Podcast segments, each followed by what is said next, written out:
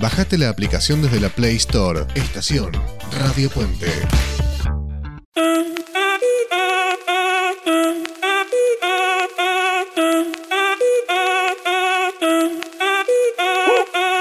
Si el ritmo te lleva a mover la cabeza, ya empezamos como es. Mi música no discrimina a nadie, así que vamos a romper. Toda mi gente se mueve. Mira el ritmo como los tiene. Bienvenidos a un nuevo programa de Italiatinos, el programa para la comunidad latina en Italia. Estamos en nuestro programa número 10 y tenemos un plantel distinguidísimo de, personas en el, en el panel que ya les paso a presentar. Guido, muy buenas tardes, ¿cómo estás?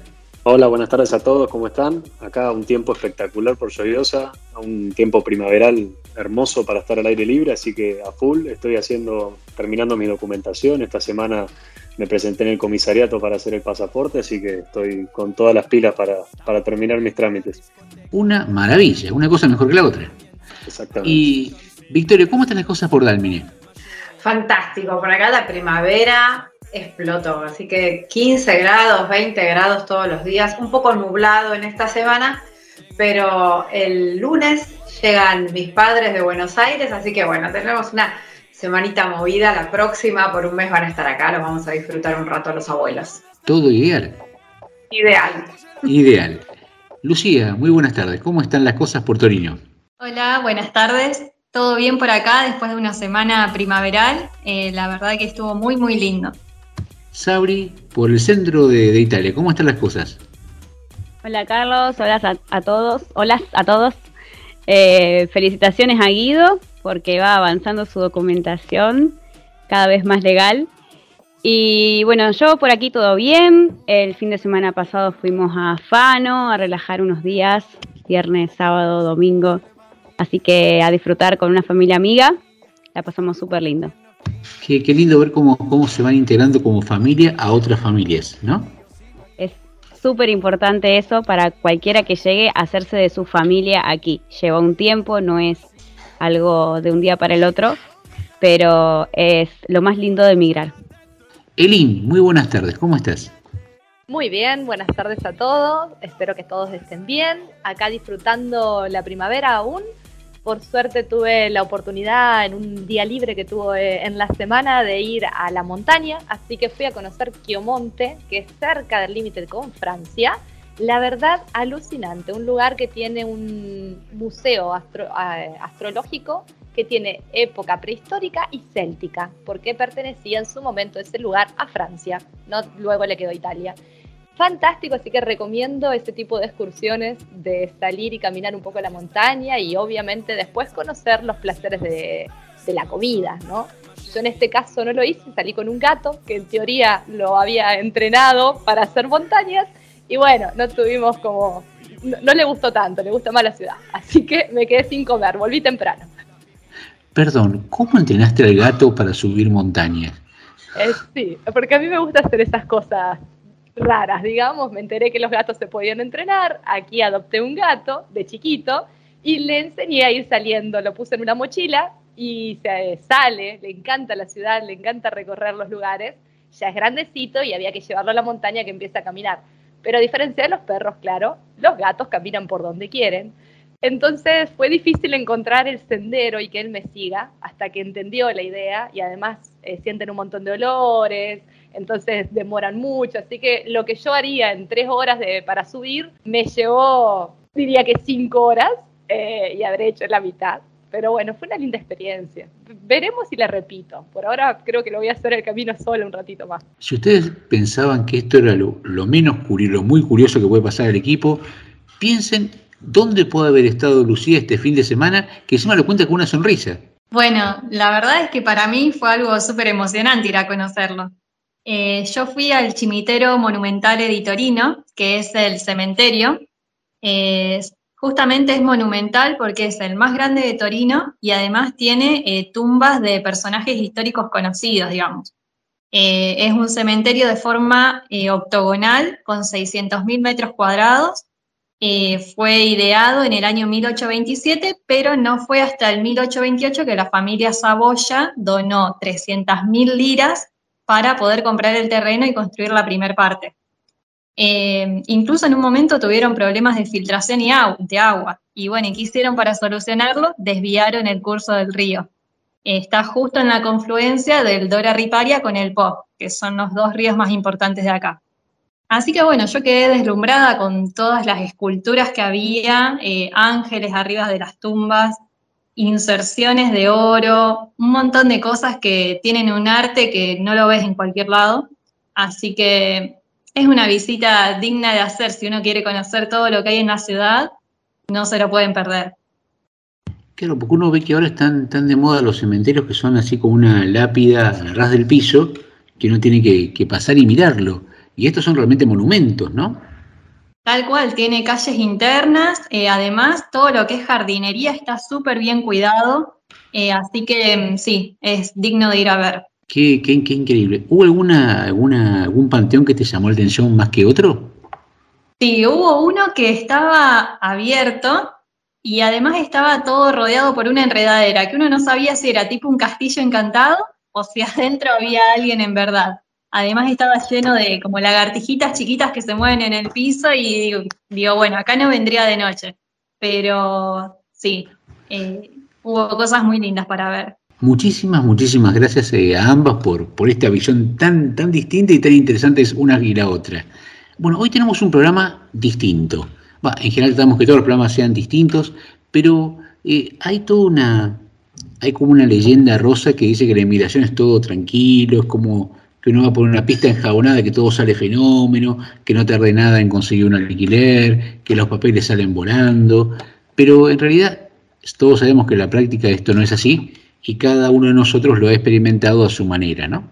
La idea es que hoy en el programa podamos hablar con personas que han venido a Italia, personas que están súper contentas con esta llegada a Italia y personas que no tanto, para que las personas que nos escuchan de los distintos países de, América Latina eh, y también de otros seguramente, puedan eh, tener una visión de las dos cosas, no comentadas por un analista económico, por demografía o por, eh, Wikipedia, sino por gente como nosotros que vino, que le cuestan las cosas, otras le salen bien, en definitiva como es la vida, ¿no?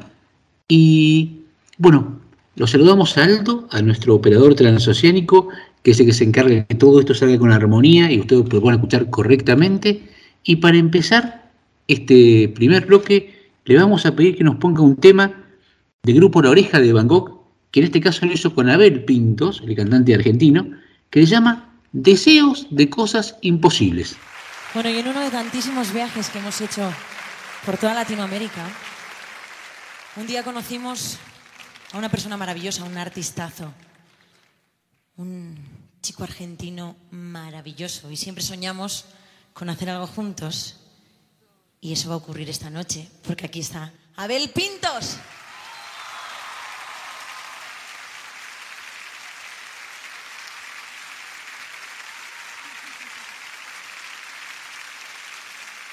Muchas gracias. Muchas gracias a todos.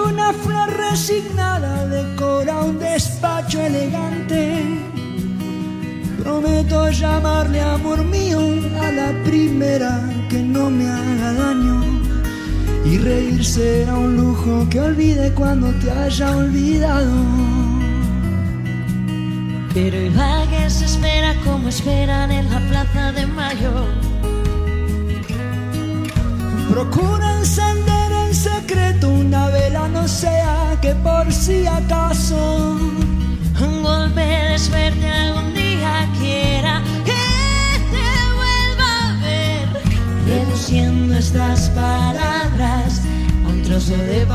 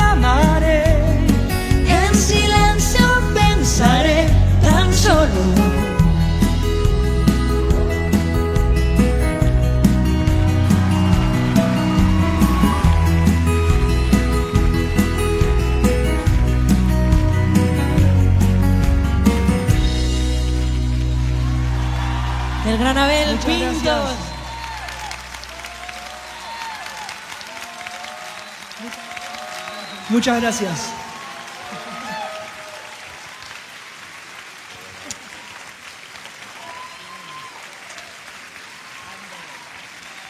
Muchas gracias.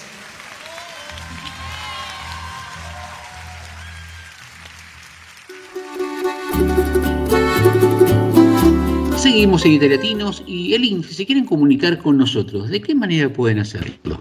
Nos pueden escribir al WhatsApp al más 39 34 6305 9621.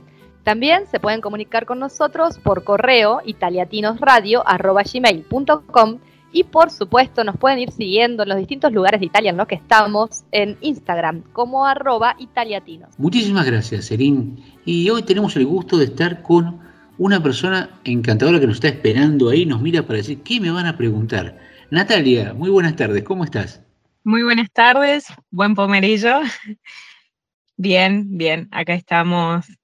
Tuve que salir afuera porque tengo dos niños y no puedo hablar adentro de mi casa. Eh, la verdad, un gusto, un placer conocerlos a todos. Eh, soy de Córdoba Capital, estoy viviendo en Italia, en San Cándido, eh, es una provincia de Bolzano. Esto es en el norte. Sí, bien en, en la montaña, bien arriba. Eh, ¿A cuánto, a qué, a qué altura más o menos? ¿Tenés idea? No, la verdad que no, pero estamos al límite de Austria. Upa, están muy, muy arriba.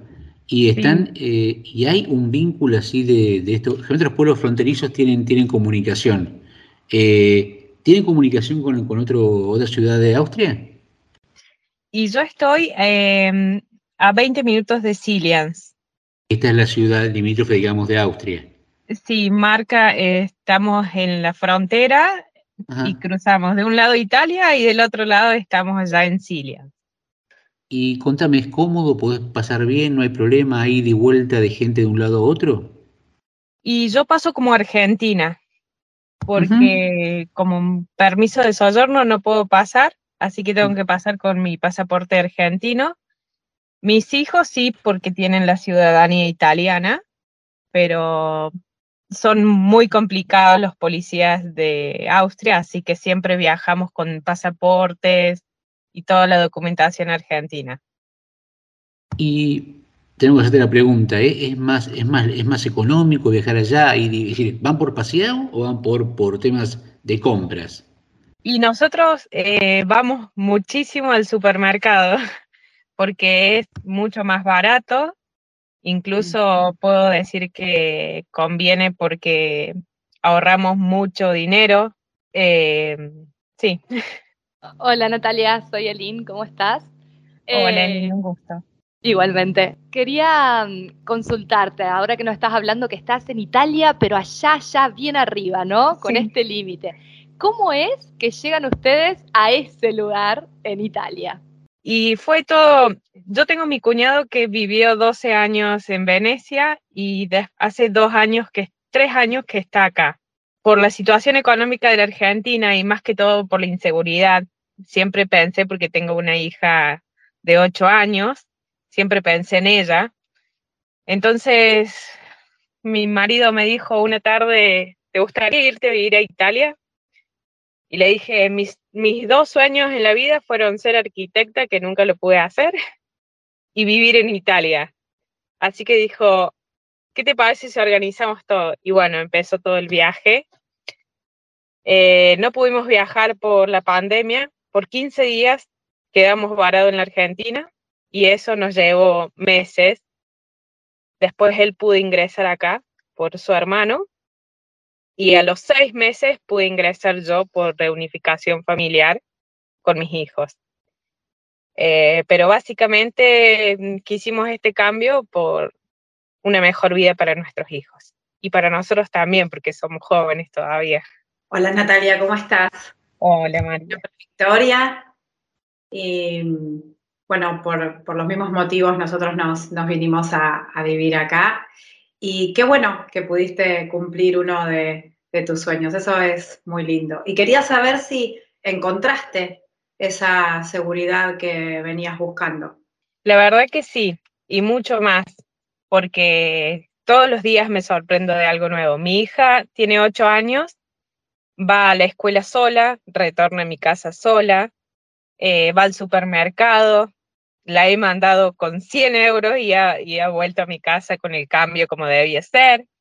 Eh, le pudimos comprar un celular y ella se maneja con su celular en la calle, no hay ningún problema. El coche de mi hijo duerme afuera, las bicicletas duermen afuera, el auto queda abierto. Totalmente, muy seguro. ¿no? Hay cosas que, viste, no, no puedes evaluar económicamente, tienen un, un precio que, sí. que súper valorable. Buenísimo, bueno, me alegro mucho. Gracias. Nati, te agradezco muchísimo tu historia y sabiendo un poquito, preguntando un poquito eh, que te has encontrado con esta seguridad, pero además, ¿cómo los recibió Italia? ¿Cómo se sienten ustedes ahí, más allá de la seguridad que obviamente es indiscutible? Y bueno, nosotros, eh, el día que yo llegué y bajé en el tren, porque fue un viaje muy largo, sentí que era mi lugar en el mundo y lo sigo sintiendo. Pero acá la gente es muy cerrada, eh, ellos no se consideran italianos, se consideran austríacos, incluso se habla el tedesco, que es un dialecto del alemán, y el italiano no lo hablan, pero no se habla tan bien, así que no hay formas de aprenderlo bien acá, en mi caso, que yo llegué hablando solamente español. Eh, es muy difícil eh, eh, relacionarse con la gente. Yo, gracias a Dios, tuve suerte de encontrar gente buena en mis trabajos, pero mi esposo hace un año y medio que está y él no logró relacionarse bien con la gente y con el idioma principalmente. No se siente cómodo, siente que hay mucha discriminación. Eh, nos pasa de que él es de tez oscura, mi nena también, y el varoncito más chico y yo somos de tez blanca. Y a él varias veces le preguntaron si era marroquí. Eh, hacen, marcan las diferencias. Acá hay un colegio enorme que parece una facultad, que es una escuela tedesca, donde está el primario y secundario y parte del terciario. Y hay un colegio italiano que solo van 15 niños. Solo 15 niños que eh, están todos juntos en un aula de que arranca niños de 6 años a 13. Así que eh, sí, difícil. El lugar es un sueño, un paraíso, pero eh, nosotros vivimos en un apartamento de 34 metros cuadrados con una sola habitación donde tenemos que dormir todos, porque nunca conseguimos casa, nunca conseguimos apartamento más grande, porque para alquilar eh, algún apartamento tenés que ser amigo de, conocido de o recomendado de, eh, porque las garantías las teníamos, eh, somos residentes de acá, pero la gente es muy, muy cerrada. Tengo una pregunta. Eh, me contó un pajarito que trabajas en un bar. Sí. Eh, y un bar es un lugar donde continuamente estás eh, compartiendo, preguntando, pidiendo, estás hablando. ¿Cómo te manejas en italiano, en alemán? Eh, ¿Cómo haces para desenvolverte allí? Todos me preguntan lo mismo. Mi jefa, que trabaja conmigo, es eslovaca. Eh, la gente que viene al bar habla alemán, bueno, tedesco, y muy poco italiano. Y yo hablo mm, un italiano chinese, porque yo digo que mi italiano es chinese, y hablo español. Así que no sé cómo hago, pero me relaciono con todo el mundo, me comunico. Hablan el italiano, hablan, pero muy básico el italiano de acá. Y el, más el básico mío, creo que nos comunicamos bastante bien. Aparte soy una persona de, muy sociable y creo que de a poco me lo fui ganando porque como es un pueblo muy pequeño, viene siempre la misma, la misma gente. Recién me contabas que no estaban del todo acomodados. Y cuando uno escucha de otras personas que le pasó algo parecido, porque obviamente no todo es color de rosa, eh, dice, no, yo me vuelvo a, a la Argentina, porque allá son macanudos, todos me entienden. ¿A ustedes les pasó algo parecido o no? Eh, no, la verdad que no. Tenemos muy claro que no nos volvemos nunca más a la Argentina. Nunca más. Eh, yo tengo una familia muy grande. Tengo. Mi mamá tiene 12 hermanos, así que tengo una familia muy numerosa. Somos muy unidos, los extraño muchísimo. Pero bueno, gracias al Internet nos comunicamos todos los días. Pero sinceramente no retorno nunca más a la Argentina. Lo tenemos muy claro. Hemos pensado en mudarnos a algún lugar como Treviso, que es más ciudad, porque acá estamos lejos de todo, vivimos en medio de la montaña, tenemos los Alpes italianos de vecinos. Y mm, para hacer cualquier trámite tenemos que viajar a Bolzano, eh, incluso mi esposo tuvo que viajar a Milán y tuvo que hacer noche porque el tren acá deja de funcionar a las 9 de la noche así que se tuvo que ir antes a hacer noche para poder hacer el trámite en Milán. Y todo pasa por Bolzano. Y eso es como que también nos tiene un poco cansado de, de tener todo tan lejos. La vida es muy cara, pero se gana mucho más acá también. Eh, Natalia, me quedé pensando, nosotros aquí el, el, último programa lo compartimos con los niños, ¿no? Que están aquí, que también sí. hacen el proceso de inmigración. Eh, vos me nombraste que tenés dos y me nombraste lo que están atravesando en cuanto a poder ubicarse, ¿no? En, en distintos lugares que uno va eligiendo casi azarosamente en Italia. Ellos, sí. porque me nombraste dos escuelas, eh, una más grande y la otra pequeña. Una de ellas, que es tu hija de ocho años, ya va a la escuela ¿Cómo se encuentran ellos en este proceso? ¿Y cómo se han adaptado, sobre todo quien va a la escuela, no? Y sí, tengo los dos extremos. Eh, tengo un varón de dos años que no le gusta el frío. Acá cae casi más de un metro de nieve, así que todo el invierno quiso estar en el departamento, no quería salir. Ahora que ya entramos en la primavera, sí, quiere andar en bici, pero él lamentablemente, como tiene dos años, no pudo empezar el kinder porque acá no hay guardería, no hay asilo, ni siquiera privada, solamente existe el kinder de la escuela, así que lo iniciaría el próximo año y tedesco, no hay italiano. Eh, él siempre en la casa. Y tengo la de ocho años que lamentablemente no hizo primer grado en la Argentina porque nosotros la tuvimos que sacar del colegio para viajar y después por la pandemia no pudo ingresar a ningún colegio, así que no tuvo primer grado. Segundo grado hizo dos meses, después nos vinimos para acá y cuando llegamos acá, como ella cumple en julio, la anotaron en terza. Así que también fue muy complicado, pero el idioma lo aprendió en menos de dos meses, porque todos llegamos hablando el italiano, el español, perdón, y ella en, dos, en menos de dos meses ya hablaba el italiano como si hubiese nacido acá. Eh, también está aprendiendo el tedesco en la escuela y ahora en unos meses va a iniciar un curso. Al principio fue muy difícil porque, como les comenté, ella es de tez oscura como su papá y tuvimos mucho problema de racismo. Pero el racismo se lo hacían niños italianos que han inmigrado, eh, acá, o sea, son de Sicilia, de Treviso, de diferentes partes de Italia. Eh, sufrió de mucho bullying. Hoy está como un poco más firme ella, pero estaba muy vulnerable, la pasó muy mal. Y, pero bueno, a ella le gusta, le gusta el pueblo, le gusta que es más libre. Lo único que sí no tiene para hacer deportes, no hay para hacer deportes. Lo único que pudo hacer fue esquiar, aprendió a esquiar, hizo un curso y ahora en verano, una escuela de verano nada más. no hay deportes. Bueno, pero me parece que, llegaron, se incorporaron, vos dijiste, este lugar en el mundo, como Italia, ¿sí? Y por ahí ese lugarcito chiquito no fue el mejor de todos, pero ya están viendo cómo solucionarlo, ¿no? Sí, sí, estamos pensando en mudarnos a, como te dije, a un lugar como Treviso. No sé si Treviso ciudad, pero algún pueblito de Treviso que nos quede todo un poco más cerca, alrededor, digamos. Em, estamos pensando en juntar un poco más de dinero porque sería iniciar de nuevo, eh, ver si podemos conseguir un trabajo antes de irnos, porque también el tema del alquiler, yo estuve averiguando y te piden un año de alquiler si no tenés un trabajo fijo.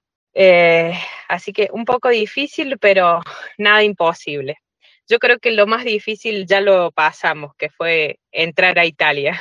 Ya lo creo, y evidentemente lo que no han perdido es la garra argentina que, distingue a todos los emigrantes que, que no se echan atrás y que buscan eh, ante cada problema una nueva solución. Sí, sí, tengo una amiga que vivió cinco años con el límite de Suiza y, y se fue a pasar la Navidad y se quedó, no volvió más. También es de Córdoba Capital. Yo le digo que está muy loca porque no existe la posibilidad de que se vuelva a la Argentina con todos los problemas que hay, la, crisis, porque acá a lo mejor se vive, se vive con todas las consecuencias que estamos pasando nosotros, pero se vive bien. Con poco se vive muy bien. Natalia, te agradecemos inmensamente. Gracias por darnos este momento, gracias por haber salido de tu casa para atendernos. No, por favor. Eh, te mandamos un saludo enorme a vos, a tu esposo y a tus hijos. Eh, te felicitamos por, por la garra de vuelta y por las ganas de, querer crecer. Y ojalá que encuentren entreviso o donde lo lleve la vida, ¿sí? Un lugar donde puedan desarrollarse como familia y, y donde sean como todos, uno más que otro, ¿de acuerdo? Sí, yo, mi, mi lema es que los tiempos de Dios son de Él solamente, ninguno lo sabe. Y bueno, mientras se pueda luchar hay que seguir luchando. Siempre hay alguien que está peor que nosotros. Ya lo creo, ya lo creo. Te agradecemos muchísimo. Gracias y, a ustedes. Y para terminar, este bloque le pedimos a nuestro operador transoceánico eh, que no nada nunca mejor que este tema para cerrar, que llama Iguales, de Diego Torres.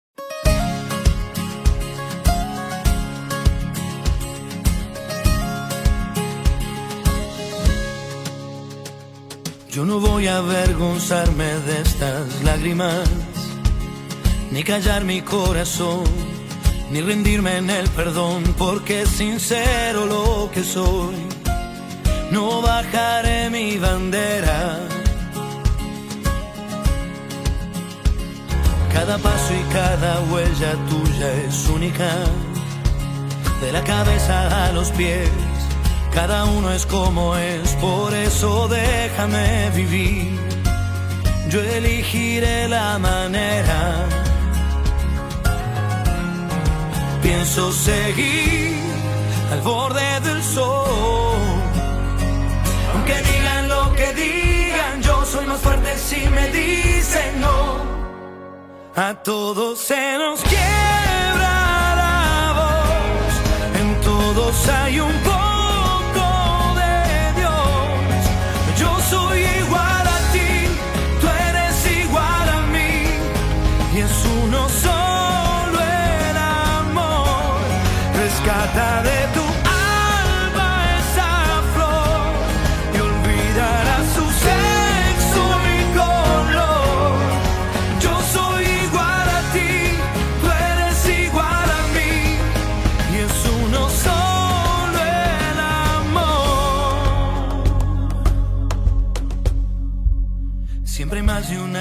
de la película, otros modos de mirar, muchas formas de escribir y nadie tiene la verdad.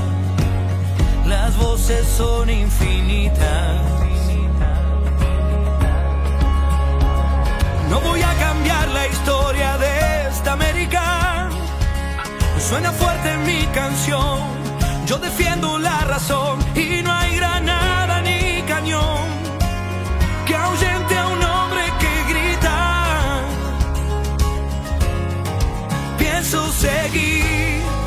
borde del sol.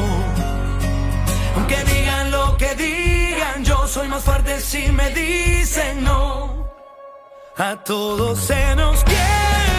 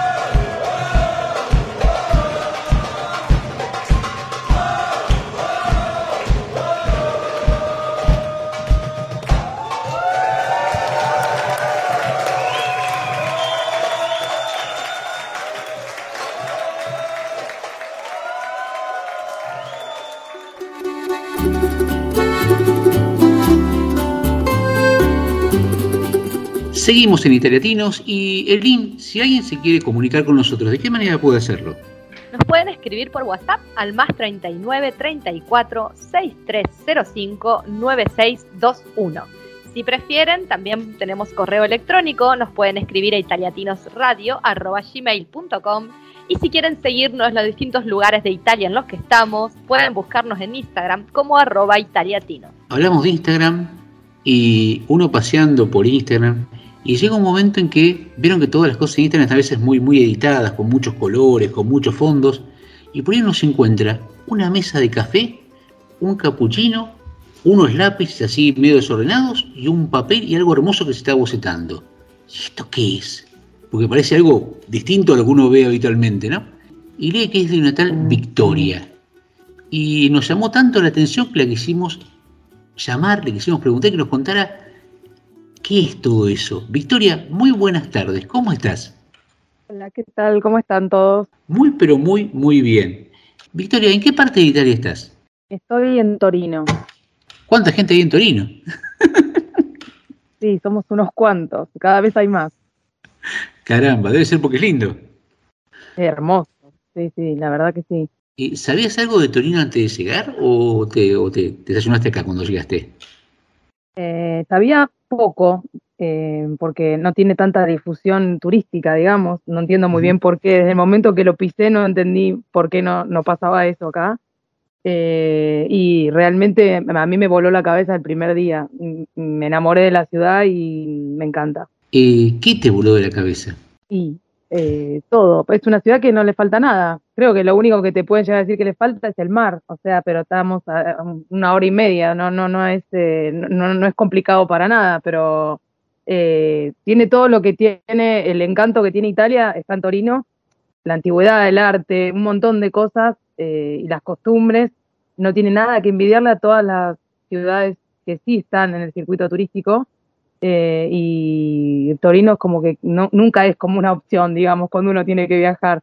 Y sin embargo, eh, ah, yo me sorprendí y, y me gustó muchísimo además. Eh, ¿Cómo te, te llevaste con los turineses? Bien, eh, yo por ahora no tengo problemas, o sea, lo- los, en realidad en general con los italianos, ¿no? O sea, tienen una manera particular eh, de, de- de comunicarse, capaz, pero bueno, a veces hay que dejarlos que ellos quieran hacer un poco más que uno para, para, para no entrar en problemas, no entrar en discusiones, porque si no es como algo medio estéril discutir.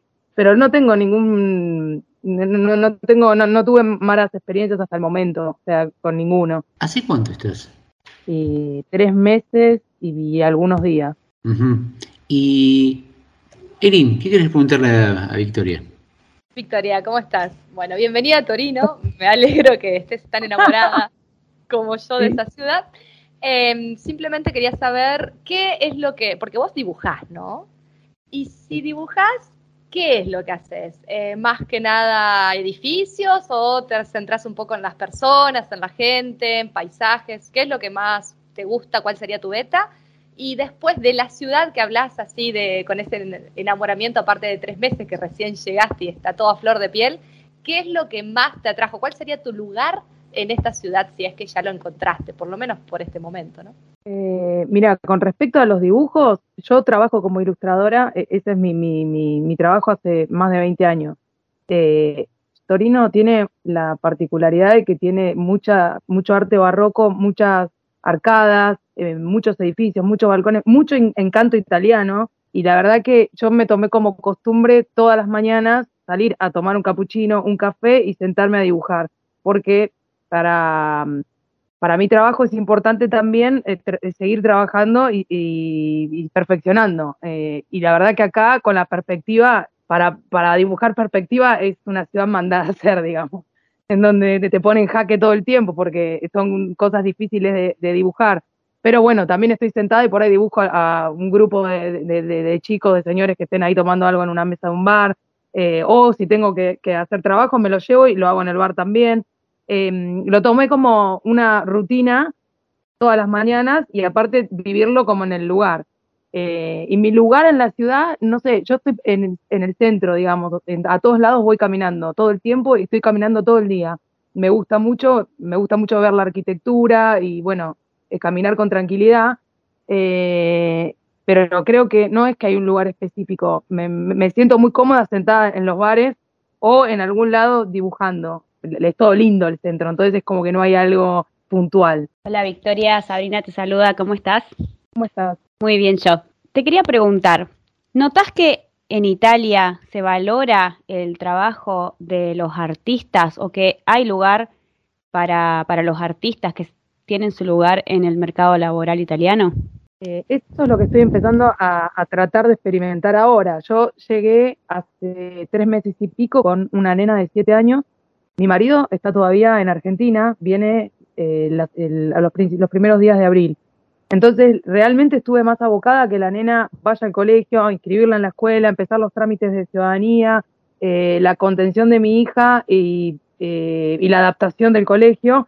Entonces es como que el trabajo mío no lo puedo palpar todavía muy bien acá, pero sí, sí, lo que despierta es mucho, mucha curiosidad, mucho interés en la gente. cuando me ven dibujando se acercan, me hablan. Eh, también este, muchas personas te dicen, vos haciendo el trabajo que haces en Argentina acá, ¿me entendés? Te volvés, o sea, haces plata, o sea, lo que sea. Es como que Dicen que acá no, me han dicho algunas personas que acá no hay tanto, pero sin embargo yo veo bastante arte en la calle, o mismo los fines de semana en Vía Roma o en, o en alguna de las arterias importantes, eh, hay exposiciones de galerías, muestras. Eh, una de las cosas que hice al principio fue sacar el pase anual de los museos para poder ir a ver exposiciones y museos todo el día. Eh, entonces eh, ha- hay como toda una movida de arte. No sé muy bien a, a los artistas emergentes cómo, cómo los viene tratando la ciudad. Es algo que tengo que empezar como a trabajar ahora eh, y a ir viendo, bueno, de- porque yo también tengo que ir como acomodándome a, a una nueva ciudad y generar trabajo también acá. Pero a- creo que en rasgos generales hay lugar para todos, pero no lo, no lo sé todavía bien. Recién tocaste al pasar el tema de tu hija y su adaptación en la escuela. Como siempre hablamos de familias y siempre nos, hablamos con, con personas que no solteras, sino en un grupo familiar, ¿cómo fue la adaptación de tu hija? ¿Qué le pareció llegar acá? ¿Se hizo amiguitos? ¿Cómo se mueve? Eh, mira, yo- nosotros viajamos el 6 de diciembre de Argentina. Mi hija le faltaba una semana para terminar primer grado y yo traté de estirarlo lo más que pude para poder tener el primer grado terminado en Argentina, eh, sabiendo que en Italia no iba a ser que no iba a ser segundo, iba a entrar en primero. Pero no importaba porque uno, yo por las dudas eh, quería eh, por cualquier eventualidad que tenga que volver, que mi hija tenga terminado primer grado. Cuando nos fuimos a Italia no se po- podía entrar como turista. Entonces tuvimos que estar 15 días en Bélgica, en la casa de un primo mío, para después poder ingresar, eh, después de los 14 días, a, a Italia.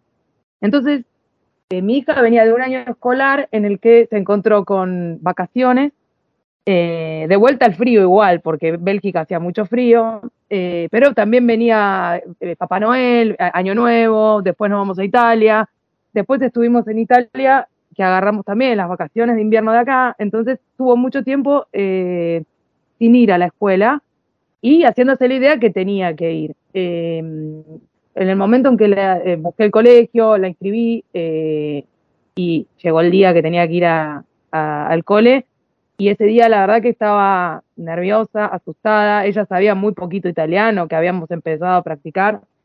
Eh, algunas palabras, tenía miedo que la carguen básicamente y nada, y no entender nada. Y ac- acá eh, en el colegio parecía como que no, nadie estaba muy al tanto de que iba a empezar mi hija, pero el primer día de clase la maestra la esperó 10 minutos antes y la llevó al aula, yo la acompañé, me estaba llorando, y todos los compañeritos se acercaron con un dibujito para darle la bienvenida a ella que le habían hecho. eh, bueno, y ese día se quedó y se quedó todos los días. O sea, el primer mes fue un poco difícil porque lloraba eh, cuando llegaba, a veces no entendía. eh, y ya hoy justo se cumplen dos meses de colegio, que habla italiano a la perfección y ya tiene amigas, o sea, ya va contenta, le gusta el colegio, se- eh, eh, parece que no, pero en dos meses cambia completamente eh, la cabeza de un chico y por supuesto de una madre y de un padre, ¿no? Qué increíble cuando, cuando empezás a contarlo, medio con, como costó, como un agrado, y después la felicidad cuando solamente lo vas relatando, eh, la alegría que te da y cómo los hijos nos, nos llenan de vida a nosotros, ¿no? Sí, sí, ni hablar. Este, sí, es así. Eh, ella está contenta, vos estás contenta. O sea, si ella antes me, me pasó más de un mes de dejarla llorando en la puerta y te vas con el corazón partido sabiendo que ella atravesó la puerta y se le pasó. Porque aparte las maestras que le tocaron tienen la mejor onda, o sea, eh, le- le- la que no entiende español usaba el traductor del, del teléfono para ayudarla, había alguna que por ahí entendía eh, estuvo contenida y a diferencia de Argentina creo que, eh, no sé si en todos los colegios es igual, pero por lo menos acá, no- por ahí los primeros días mi hija lloraba y lloraba bastante y sin embargo no te llaman para decirte venía a buscarla. Que eso por ahí este, es como en los viejos tiempos nos tocaba a nosotros que era listo, eh, te tenés que acostumbrar. Lo veo un poco bien, eh, porque es la única manera de que ella también vaya entrando como eh, en ritmo, digamos porque hoy ni se acuerda que lloraba y que si hubiese- me hubiesen llamado tanto, eh, por ahí la adaptación era muchísimo más larga también. Nos contaste de la arquitectura de Torino, nos contaste los turineses, nos contaste algo del sistema educativo, pero hay un tema fundamental, eh, la gastronomía. Eh, ¿Se puede comer algo en Torino o, o hay que andar comprando cosas y guardar en el freezer? Se puede comer todo en Torino. ¿Qué No, te- sí, la gastronomía, de que yo estoy enloquecida porque soy fan, yo puedo vivir comiendo pasta y tomando vino, así que no, no, no tengo problemas acá y tomando café. Y contame, eh, más allá de lo que suponías que ibas a encontrar y que lo verificaste, ¿hubo algo que te sorprendió? Me sorprendió la ciudad entera porque fue completo la sorpresa. O sea, no, no, no esperaba encontrarme con una ciudad así. Me, me imaginé que era una ciudad más seria, más, más chata, no sé muy bien cómo explicarlo, pero es una ciudad que realmente tiene un encanto muy especial y, y- y- y me gusta, me abrazó desde el primer día que vine y para mí eso es, es importantísimo. Eh, a mí, a mi hija, a mi hija también le gusta mucho y eso, imagínate, para un padre que está dando este salto, eh, es, es bastante importante. ¿Por qué Torino? Torino, eh, mira, eh, yo vine acá a hacer la ciudadanía. En realidad buscaba una ciudad que no sea Roma, porque era lo mismo que Buenos Aires, para poder hacer un trámite era, iba a ser largo. Tampoco un pueblito, porque no sabía si mi hija se iba a adaptar. Nosotros vivíamos en capital, entonces eh, buscábamos una ciudad dentro de todo que tenga movida, o sea, que, que sea un ritmo de una ciudad, pero también un poco más tranquila, no con tantos habitantes. Y al mismo tiempo, porque eh, la verdad que Torino, para hacer el trámite de ciudadanía, es una ciudad bastante noble. Eh, está todo muy aceitado, entonces la, gente que viene acá a hacer el trámite sabe que tarda de cinco meses a siete meses, más o menos ya lo tiene como resuelto, porque lo tienen muy, muy bien eh, eh, aceitado, como dije recién, y aparte tienen algunas ventajas con respecto a la presentación de la carpeta del trámite, que no se vencen actas, que, no piden algunas cosas, y bueno, por eso también hay muchos argentinos que vienen ya sabiendo esto. En otros lugares de, de, de Italia eh, vencen las actas al año o a los seis meses, o de repente eh, eh, es muy largo el trámite y no pueden estar un año a lo mejor en un lugar, por eso. Exacto, y más allá de la ciudadanía, de lo que vos te imaginabas antes, de todo lo que me dijiste del verde, de la, de la ciudad, de, de la movida que tiene, ¿encontraste eso cuando llegaste?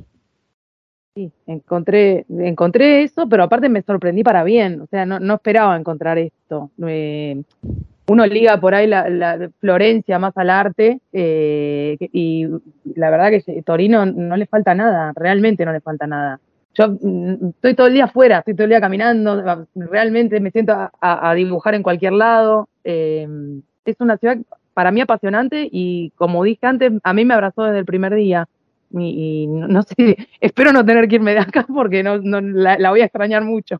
Vos sabés que te iba a preguntar eso. Dicen que Torino uno se enamora o te expulsa. Esas dos cosas, así tajantemente. Y escuchándote y viendo que vos y tu hija están enamoradas, pero tu esposo está por llegar en abril, quería preguntarte qué planes tienen, si más allá de la ciudadanía después pensaban quedarse por aquí o veían, digamos. Sí, sí, la- en realidad los planes son esos. Eh, mi marido viene para quedarse acá también, es quedarnos. De hecho, la, la ciudadanía a, a mí puede ser que salga dentro de, en este mes, el mes que viene, pero mi hija quiero que termine en julio el colegio, junio. La idea es quedarnos. Por supuesto, tiene que ir acompañando todo, pero no, la idea no es volver a Argentina. Eh, y espero que sí, que mi marido le, le cause la misma impresión, porque si no vamos a empezar con los problemas. Como, como para ir cerrando, eh, te quería preguntar, eh, tan, tan bien que te has adaptado, que realmente es, bellísimo escucharte lo, contenta que estás, ¿en qué, ¿en qué te has, sentís que te has acostumbrado a, la vida de Torino? ¿En qué sos una turinesa más? Mira, sinceramente, yo me siento bastante local acá, no sé muy bien cómo explicarlo, pero es como que la, la- la- enseguida la hice en mi ciudad. Eh, yo voy por la calle y para mí yo viví acá, o sea, yo soy de acá, para, sí, siento eso, es- entonces es muy fuerte despegarse de ahí, no sé, no, no, no, en ningún momento me sentí turista, en ningún momento me siento que no formo parte del lugar, y e- eso creo que es parte de, como decía e- ella recién, eh, que o te expulsa o te enamorás. O sea, me parece que a mí me pasó eso y, y al que lo expulsó, no sé, pobre. Pero a mí, a mí la verdad que me abrazó de entrada y yo también la abracé. Eh, vos te expresás a través de tus papeles y tus, y tus pinturas. Te doy un hoja en blanco y te pido que nos dibujes eh, de acá a cinco años el futuro de tu familia.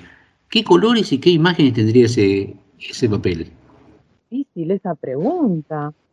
No sé, alguna arcada capaz que le pongo, ¿eh? O sea, arcadas tiene que haber alguna columna, algo de eso. Eh, pero no, yo creo que eh, trataría de manifestar un poco la libertad, la tranquilidad y las cosas, eh, digamos, básicas que, cualquiera viene a buscar o, por las que alguno a lo mejor se fue. Creo que básicamente eso. Y los colores, no sé, creo que todo. O sea, porque uno ve, es como la vida misma. O sea, vamos pasando por todos los matices, por todos los, tonos. Y, de acá a cinco años tiene que pasar lo mismo. Uno va, es, como un vaivén de emociones todo el tiempo, todo eh, pero bueno, eh, creo que eso, no, no sea algo muy puntual, pero eh, tiene que andar por ahí. Un futuro lleno de arcadas y plagado de colores. Qué lindo, qué lindo. qué, qué, lindo futuro que seguramente a medida que vaya pasando el tiempo le vas a dar más forma, seguramente, ¿no? Y, y, ahora que llegue tu esposo y con la alegría de tu hija que ya se va, se ha incorporado como una, una italianita más en, en todo su proceso de, de, de aprendizaje, y vos que sos una turinesa más paseando por, por las plazas y los bares de Torino. Así es. Eh, Victoria, muchísimas, muchísimas gracias por este tiempo, por habernos abierto toda tu alegría y tu emoción y tu, tu orgullo de ser una turinesa en, en pocos meses. bueno, muchas gracias, gracias, chicos. Un beso grande y para, bueno, justamente vos como mamá, eh, te acordarás de más de un, esas noches que te has quedado en vela pensando en tu hija, cuando, cuando los primeros días iba un poco puchereando y qué sé yo. Vamos a tomar un tema de un grupo que se llama Airbag, Noches de Insomnio.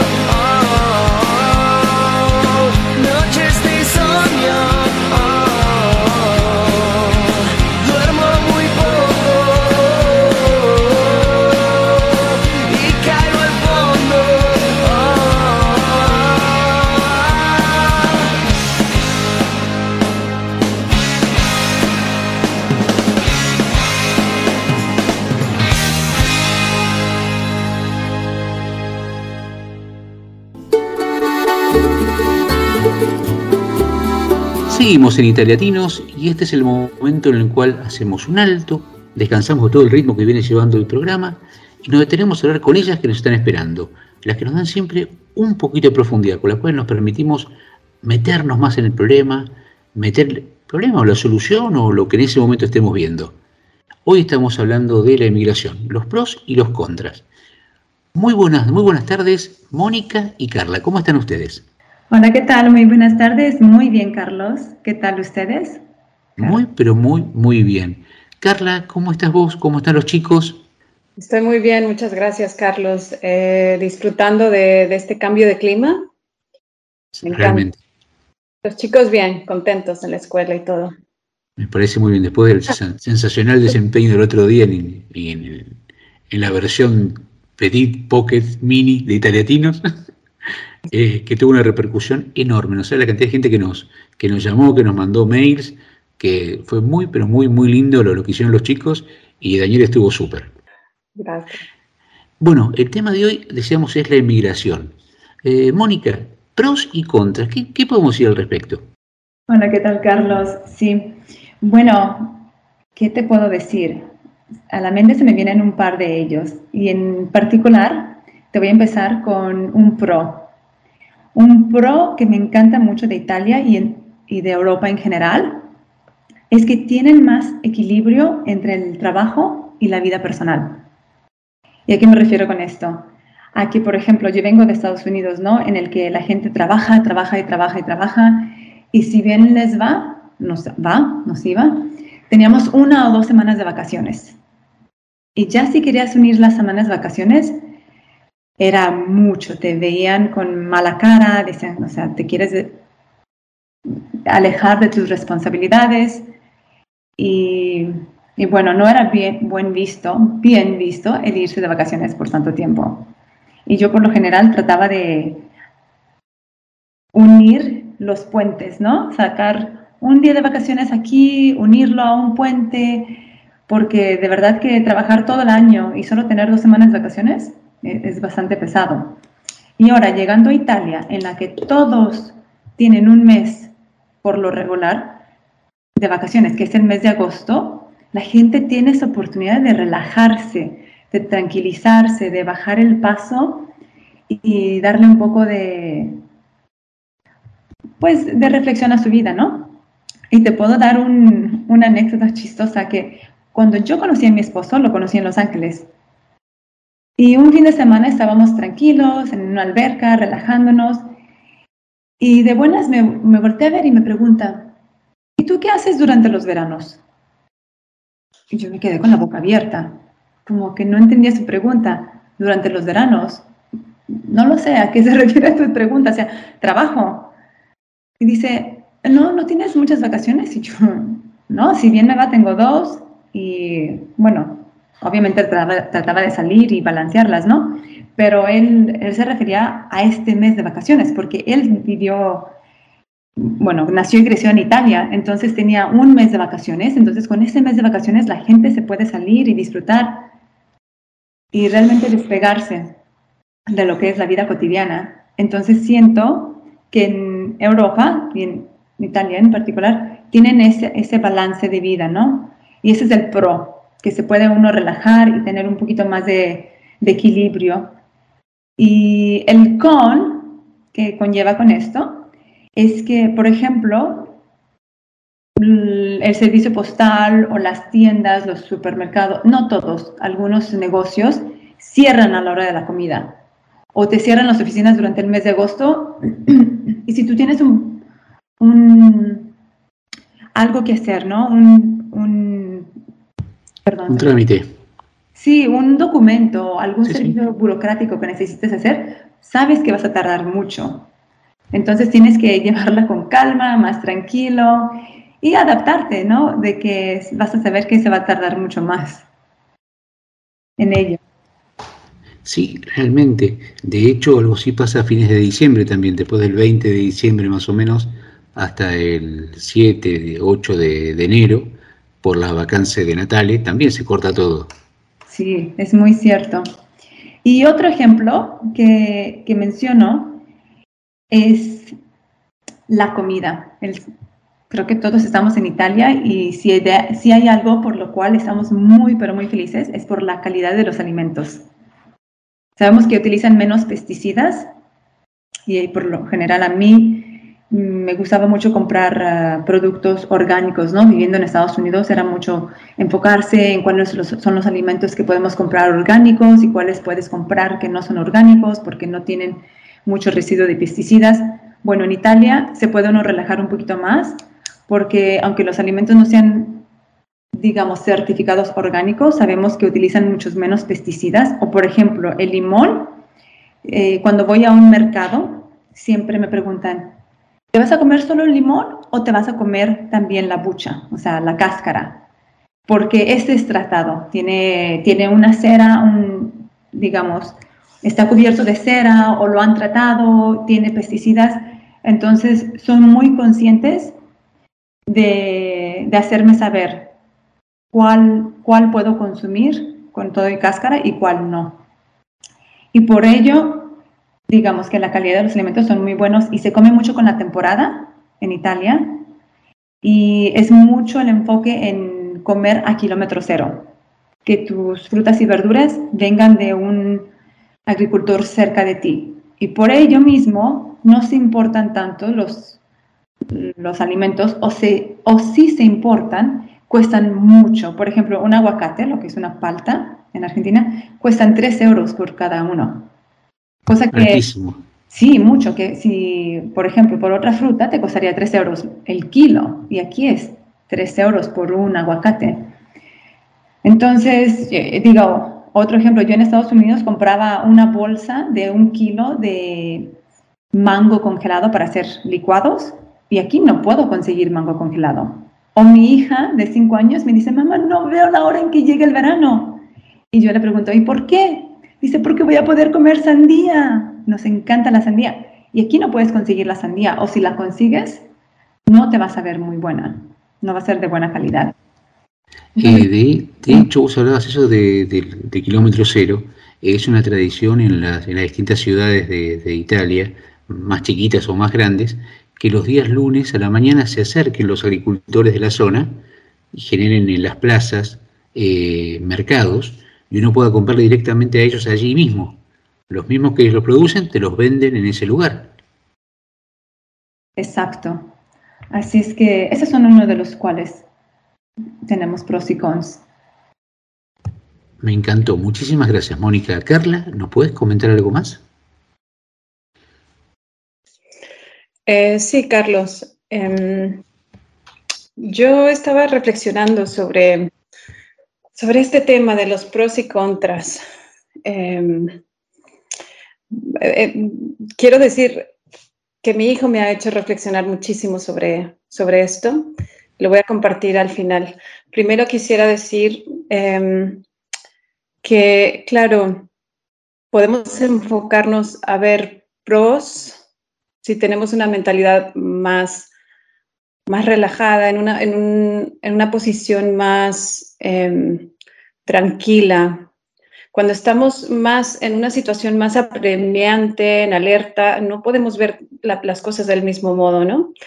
Em, estamos en un mundo de mucho movimiento migratorio, pero también hay que decir que no todas las migraciones son iguales. Alguien que lucha por emigrar o que está huyendo de algún peligro, que tiene muchas dificultades, no va a tener la misma óptica que alguien que emigró por motivos laborales y que se le dio todo muy fácil, ¿no?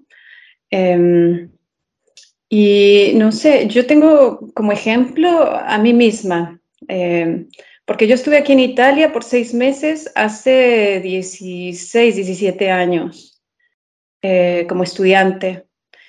Y, y no es lo mismo que percibo ahora, que, que tengo más edad. Pa- Para mí ha sido, han sido dos cosas muy diferentes, migrar a esa edad, migrar a esta edad. Y la perspectiva que yo tenía antes y la que tengo ahora ha cambiado bastante. Eh, y por ejemplo, eh, hablando de un servicio, de la prestación de un, de un servicio, ¿no? ¿Cómo puede ser la percepción? Eh, y me refiero al- a los servicios médicos. Em, yo tuve la experiencia hace 16, 17 años de, tener que ir al hospital por un problema de piel. Em, tenía mi seguro de estudiante mm, y, bueno, mi experiencia fue, estaba yo nerviosa, no sabía cómo funcionaba todo, claro, era mucho más joven. Eh, me, sentía vulnerable, mi, seguro no fue tomado en cuenta, mm, no me trataron muy bien. Entonces, claro, yo estaba mmm, eh, quizás sintiéndome, mmm, no sé, mmm, vulnerable.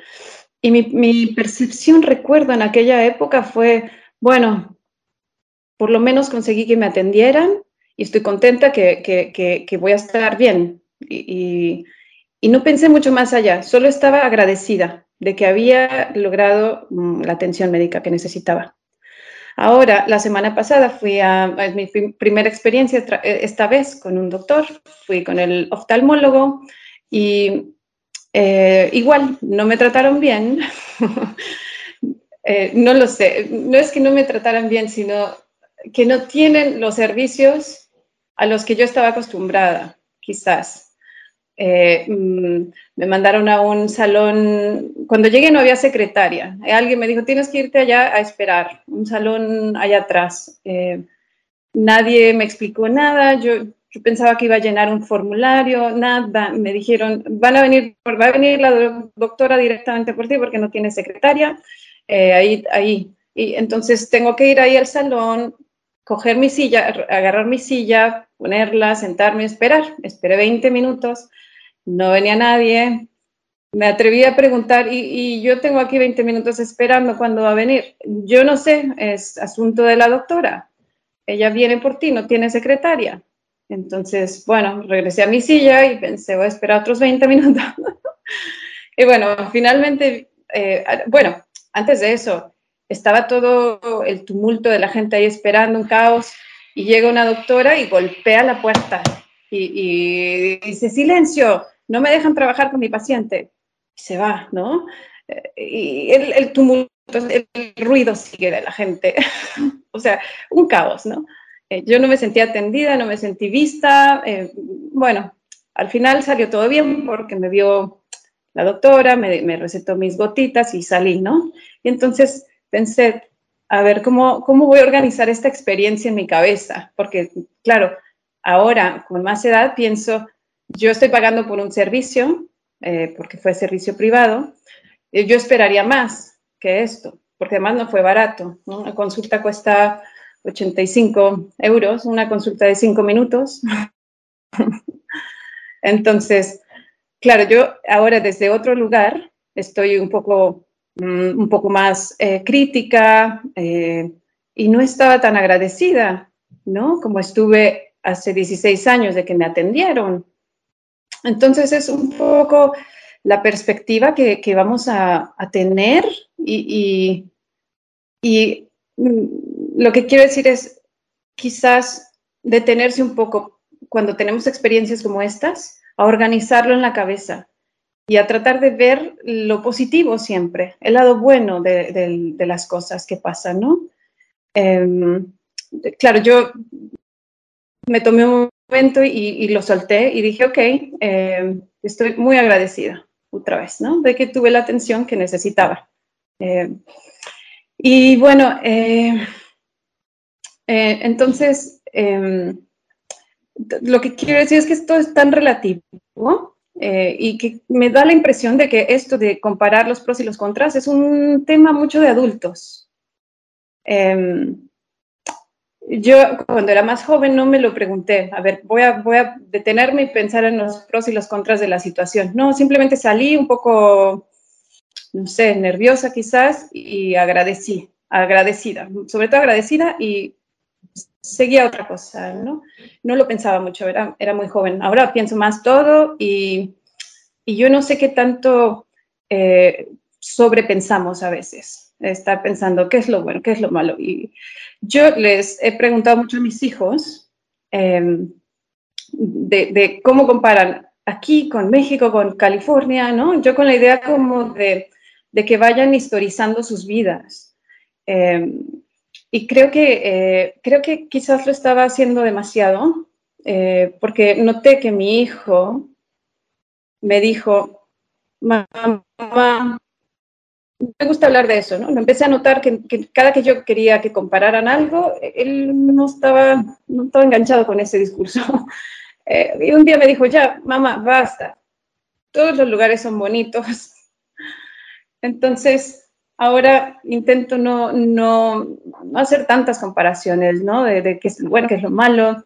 Y cuando se me escapa decir algo, porque claro, eso sí está en mí como adulta, además, comparar cosas. Eh, cuando se me escapa decir algo malo y mi hijo está presente, me dice, mamá, ahora tienes que decir algo bueno sobre este país, como para, para balancearlo. O si digo algo bueno de México, por ejemplo, de mi país, me dice, mamá, ahora tienes que decir algo bueno de Italia y de Estados Unidos. Está siempre balanceándome ahora cuando, cuando, cuando yo intento decir alguna comparación. Él me ha dado una gran lección. Eh, para él, él, él es bonito, para él todo es bonito, ¿no? Para él la Tierra es, es, es eso, es un solo, es un planeta con árboles, agua, animales, eh, gente, y, y, todo es bonito.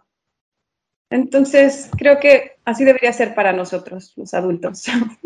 Me encanta. Vos sabés que hay un, hay un escritor casualmente italiano que se llama Francesco Tonucci, que tiene un libro que se llama Con ojos de niño. Eh, y él tiene un, él aparte de escribir, dibuja, dibuja con trazos muy, muy simples y muestra la, la, infancia de los chicos, pero cómo ellos nos ven a nosotros. Lo que acabas de decir exactamente vos, ¿no? Eh, y marca nuestras, nuestras contradicciones, nuestros errores, aquellas cosas que, por ahí de su punto de vista y desde el punto de vista de los chicos tenemos que mejorar, como bien lo dijo Daniel, y creo que es un cierre divino para, para este momento. ¿sí? Eh, empecemos a ver y aprendamos a ver la parte linda. Eh, Mónica había dicho ser optimistas, ¿no? Eh, vos también lo repetiste en un momento y Daniel le puso como la, la cereza de, del pastel. me parece que, que, sí, que la idea es que frente a las adversidades que tenemos todos y en todas partes del mundo, porque los problemas nos, nos siguen por todas partes del mundo, bueno, por nuestra cuota de ganas, de garra, de, de empuje y de optimismo, porque también se trata de esto, ¿no? Les agradezco mu muchísimo, muchísimo, muchísimo a ambas por echar siempre luz y siempre una sonrisa en este momento. Y muchísimas gracias. Y para terminar este bloque, vamos a poner un tema de Carlos Rivera y de Maluma, que se llama 100 años.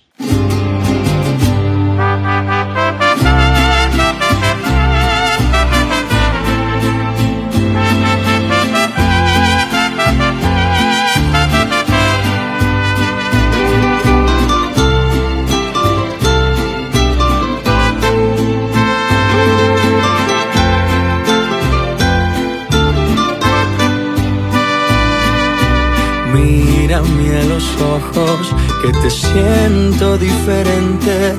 Tengo miedo de nosotros, que este amor se haya gastado de repente. Vuelve a recordarme cuando todo era nuevo, el día que te enamoraste, que dijimos que lo nuestro sería eterno.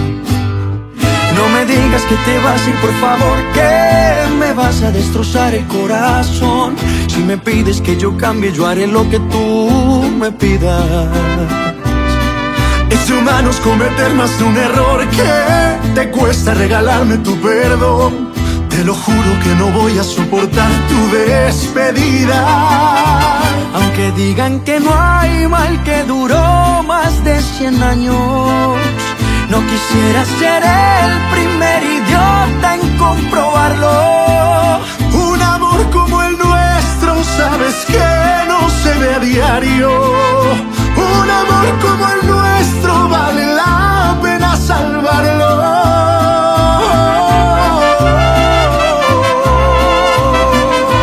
Ay, chichi. Échale mi hermano. Oiga, Carlito. Salud, parcero. Salud. Y Colombia, un solo corazón, hermano. Que vivan las mamacitas. No me digas que te vas a ir, por favor, que me vas a destrozar el corazón. Si tú quieres que yo cambie, yo haré lo que tú me pidas. Es de humanos cometer más de un error. Ay, que te cuesta regalarme tu perdón. Te lo juro voy a soportar tu despedida. Aunque digan que no hay mal que duró más de 100 años, no quisiera ser el primer idiota en comprobarlo. Un amor como el nuestro, sabes que no se ve a diario. Un amor como el nuestro vale la pena salvarlo.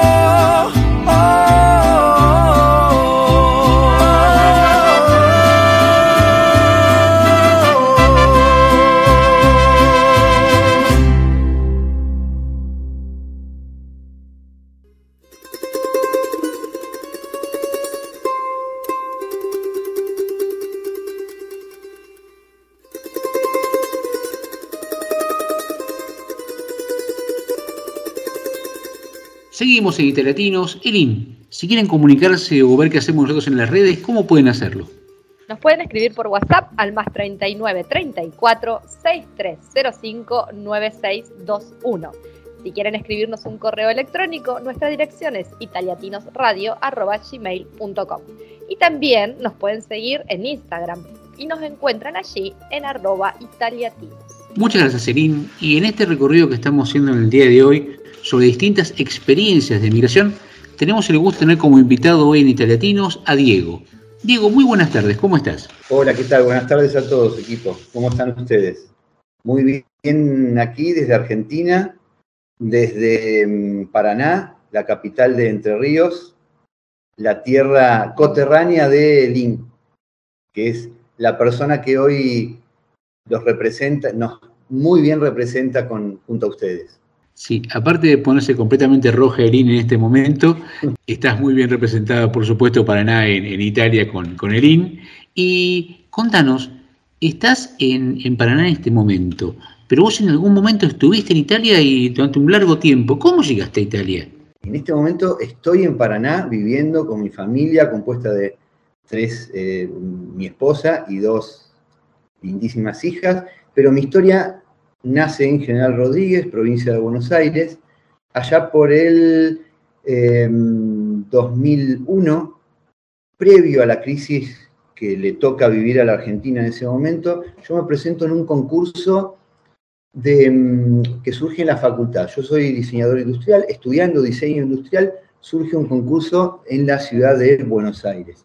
El premio mayor era eh, un viaje a Italia, a Milán, a la exposición del Salón del Mueble a Milán, que era, era mi, ilusión, dado que mi, familia viene de, de, orígenes mm, que trabajaban la madera, la carpintería. De hecho, mi abuelo emigrado en Argentina fue la actividad principal que desarrolló. Dicho esto, eh, prácticamente termino la facultad y es cuando decido presentarme en este concurso. Coincide con los vaivenes económicos de Argentina, el viaje se cae y ahí es donde tengo que tomar la decisión. ¿Continúo o abandono el viaje hacia, este, hacia, hacia Milán, hacia la exposición? Con gran apoyo familiar, voy, imagínense en ese momento donde había eh, eh, muchos inconvenientes para encontrar viajes, pasajes, mucha afluencia también de inmigrantes desde, desde Argentina hacia, hacia Europa, pero con todo esto, de todos modos, se pude presenciar esta exposición.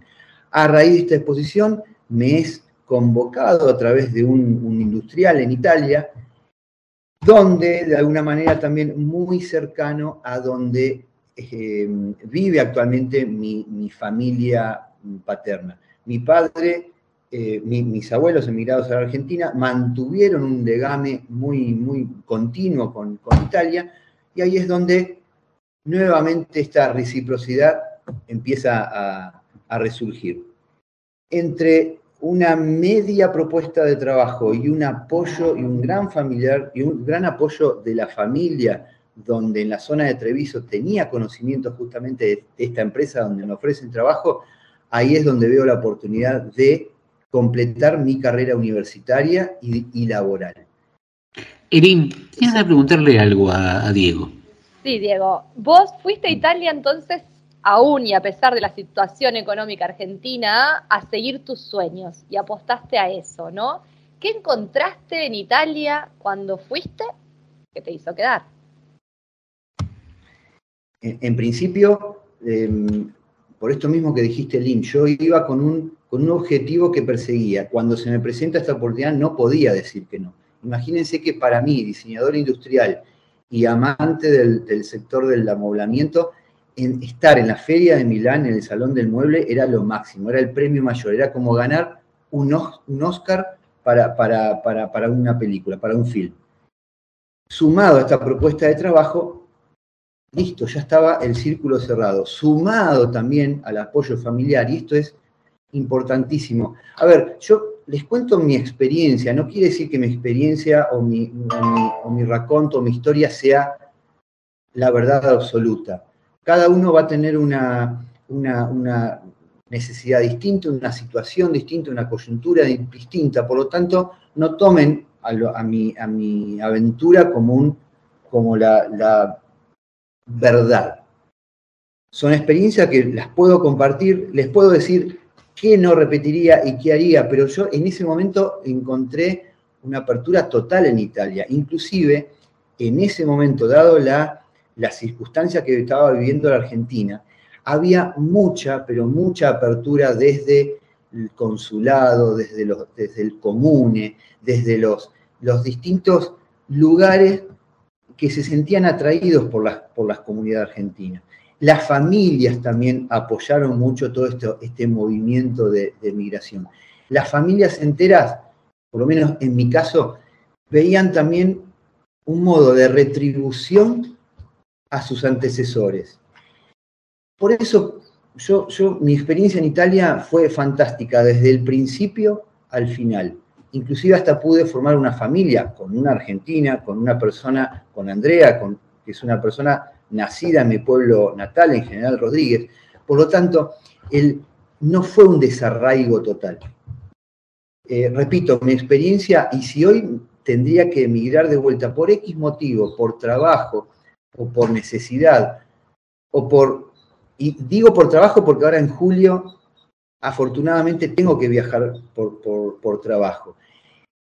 Y nada, es, es 100% abierto. Si hoy, hoy en día me dicen, te, obviamente que las circunstancias habrán cambiado. No sé si es la misma Italia que en, el, que en ese momento.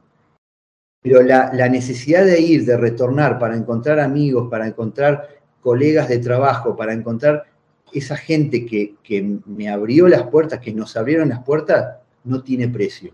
Siempre yo me siento muy rico, muy rico, pero no desde el punto de vista monetario, sino de la, de la apertura que tuvo el país y de las herramientas que pude cosechar.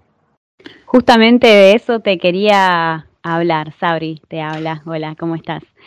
Hola, eh, ¿Qué diferencia encontrás entre la oleada de inmigración que hubo en 2001, que a vos te tocó vivirla en carne propia, y esta en 2021, que vos estás ahora en Argentina, pero me imagino tendrás a un amigo, compañero, conocido que se está yendo porque eh, de verdad hay mucha inmigración hoy en día. Eh, si ves alguna diferencia en cuanto a lo que la gente busca, en cuanto al apoyo que recibe. Veo muchas diferencias porque fueron distintos los momentos, eh, eh, fue distinto el cómo lo viví.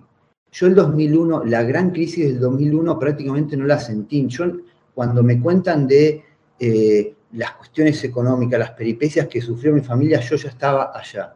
Por lo tanto, la visión tanto de Italia como de Argentina fue distinta. Hoy te puedo contar cómo vivo yo la, la inmigración. Esas personas que se encuentran delante mío y me dicen, che, pero ¿por qué te viniste? Mirá qué, qué malo que bien hiciste. Hoy yo lo vivo distinto, sí distinto, me lo sufro mucho, lo sufro como argentino, porque yo cuando, y con mi familia, cuando decidimos volver, lo hicimos con una, con una convicción absoluta. Me, por lo tanto, cuando hoy hablamos de inmigración, repito, lo sufro mucho porque primero que me, me- me duele que mi país expulse a personas, me duele cuando eh, desde afuera también se hablan, se hablan maravillas de lo que es vivir afuera y no es tan así. Te cuentan situaciones que por una cuestión de orgullo personal no te cuentan de la A a la Z. Inclusive yo tuve vivencias hasta de conocimiento de mi familia, de, mi familia interior, de la profundidad de, mi, de mi familia. Y muchas cosas que vi, que veía reflejados ahí en mi estadía, lo, lo vi y me lo contaron de mi abuelo. Mi abuelo fue el fiel reflejo de lo que fue quizás un argentino o un inmigrante. No quiero, no quiero hacer eh, paréntesis únicamente en argentino porque la condición de ser humano es, es, es integral. Mi abuelo era orgulloso de ese camino que había tomado, en las buenas y en las malas. Iba a Italia y mostraba las grandezas de su, de su, de su aventura, de su nuevo territorio, de su nueva Argentina. Eso me duele cuando, un cuando uno vuelve a su país o por, o por- o de viaje, de turismo, o, de- o- o- o por, hasta por despecho, cuente las maravillas y empiece a, a- a- a contar nuevamente las peripecias de la Argentina. A mí me duele mucho, a mí me duele cuando se hace apología de la inmigración. Diego. Pero soy, pero soy consciente de que si me tuviera que ir por cuestiones laboral, de familia, lo haría, pero porque mi, mi experiencia fue muy buena. Diego, Muy y teniendo en cuenta justamente esta experiencia que vos tenés, ¿no? Nos estabas contando, en Italia tuviste el sueño, lo cumpliste, el laburo, la familia, el apoyo de la familia y además generaste o creaste una familia también ahí, pero se volvieron. Y has dicho que fue muy, o sea, con mucha convicción esa vuelta. ¿Qué fue lo que te hizo volver con todo esto, ¿no? Que habías hecho. Eh, eh, Lin, lo charlamos infinidad de veces en, nuestro Paraná, fue la familia. Pero eh, fue la familia por una cuestión de salud de mi papá y fue, hubo un icono, hubo, hubo un ícono, un momento en donde yo dije, no, esto no, o en pronto va a cambiar. Cuando la primera vez que me va a visitar a mi mamá, que pasaron varios años, porque yo, obviamente como joven que era, e inquieto los primeros años y no tenía ganas de volver a la Argentina porque quería conocer, recorrer Italia, Europa. Entonces tuve, tuve un periodo bastante alejado. Obviamente las comunicaciones siempre, siempre, eh, fueron siempre fluidas. Cuando en un momento nace mi nena y mi primera hija y mi mamá nos va a visitar, eh, se los cuento como si fuera hoy. La, la voy a buscar al aeropuerto de Venecia, donde era, ella hace Roma, Roma-Venecia, como aeropuerto regional. Nos abrazábamos, nos besábamos. Yo de por sí no soy muy, muy, muy afectuoso, pero bueno, es ese, ese, ese afecto que se siente, ¿no? Que se ve de, de otra, que se demuestra de, de otro modo. Cuando me siento en mi auto y miro a mi mamá, a mi mamá por detrás en el espejito retrovisor y le veo únicamente los labios envejecidos. Créame, se me está poniendo la piel de gallina. Yo dije, no, Diego, no. Con tu papá, con tus padres, vos no podés hacer esto. Ahí es donde me di cuenta desde ese momento que en algún momento que, que tenía ya un proyecto y un camino marcado. Después vino la salud de mi papá muy comprometida y que hasta el día de hoy lo tengo vivo, pero fue, fue también un hecho que me dice, no, para Diego, acá marcaste ya un camino, hiciste tu experiencia, me, me vuelvo rico y me vuelvo con muchas herramientas para, para enfrentar tanto una familia, un trabajo y a mi Argentina. Digo a mi, digo a mi querida Argentina, y hoy lo puedo decir porque logré también un trabajo y un bienestar que si no hubiera tenido esas herramientas dadas por la experiencia de la inmigración, yo no sé qué hubiera sido mi, futuro. Entonces, respondiéndote, Lin y, y compañía, eh, ¿qué me hizo volver? El, a ver, afecto a la familia, sí, pero el, eh, no me sale la palabra ahora, el querer retribuir a mi familia. Yo quiero terminar mi vida eh, con mis papás envejeciendo y acompañándolo en las situaciones donde yo como hijo quiero retribuirles a eso. Pero repito, tengo amigos íntimos del ca- de Jardín de Infantes que hoy están en Italia, las experiencias fueron distintas y yo se las respeto completamente, pero al 100%, porque cada uno son vivencias personales. Por eso yo no digo está bien o está mal. Les cuento mi experiencia, nada más. Eh, te hago una pregunta. Más allá de, de los lugares lindos que seguramente habrás visto y desde las cuestiones que más o menos todo uno piensa que a nivel turístico uno puede, puede adquirir en, en Italia, ¿no? Eh, vos estuviste mucho tiempo en Italia, casi 10 años. De hecho, tuvieron como familia ustedes. Y la pregunta es, ¿qué, adoptaste de, ese modo de vida italiano que lo conservás? Mucho, mucho, mucho, mucho, mucho. Eh, Es más, lo reafirmé.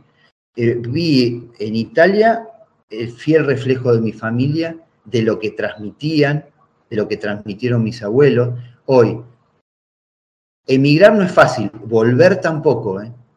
Volver no es fácil. Yo el regreso lo subestimé muchísimo. Pero esa insistencia, esa perseverancia que tiene un inmigrante, la, la, mm, la repliqué a la vuelta. Yo estoy en Paraná, pero no porque Paraná aterrizó y me gustaba, eh, no, porque la perseverancia y- y busqué lo que, lo que quería. Quería replicar mi, mi excelente experiencia laboral en Italia, pero quería replicarla en, Ar- en Argentina. Y el única, hoy, en ese momento, la única empresa que encontré está en Paraná y en Entre Ríos. Una provincia que para quienes no conocen totalmente la Argentina, es una provincia que está al norte de, Buenos Aires, de la provincia de Buenos Aires o de la capital federal, Buenos Aires, a 480 kilómetros. Una ciudad costera en el río Paraná, un río Paraná que nace allá en las entrañas del Brasil y que baja para conformar todo el sistema del Plata, de todos los, ríos que eh, desembocan en, en- el río de la Plata. Hoy puedo decir que mi final feliz está en Paraná, pero fue lo que recogí desde Italia. Me preguntaste qué, la perseverancia, la metodología, la fuerza de trabajo.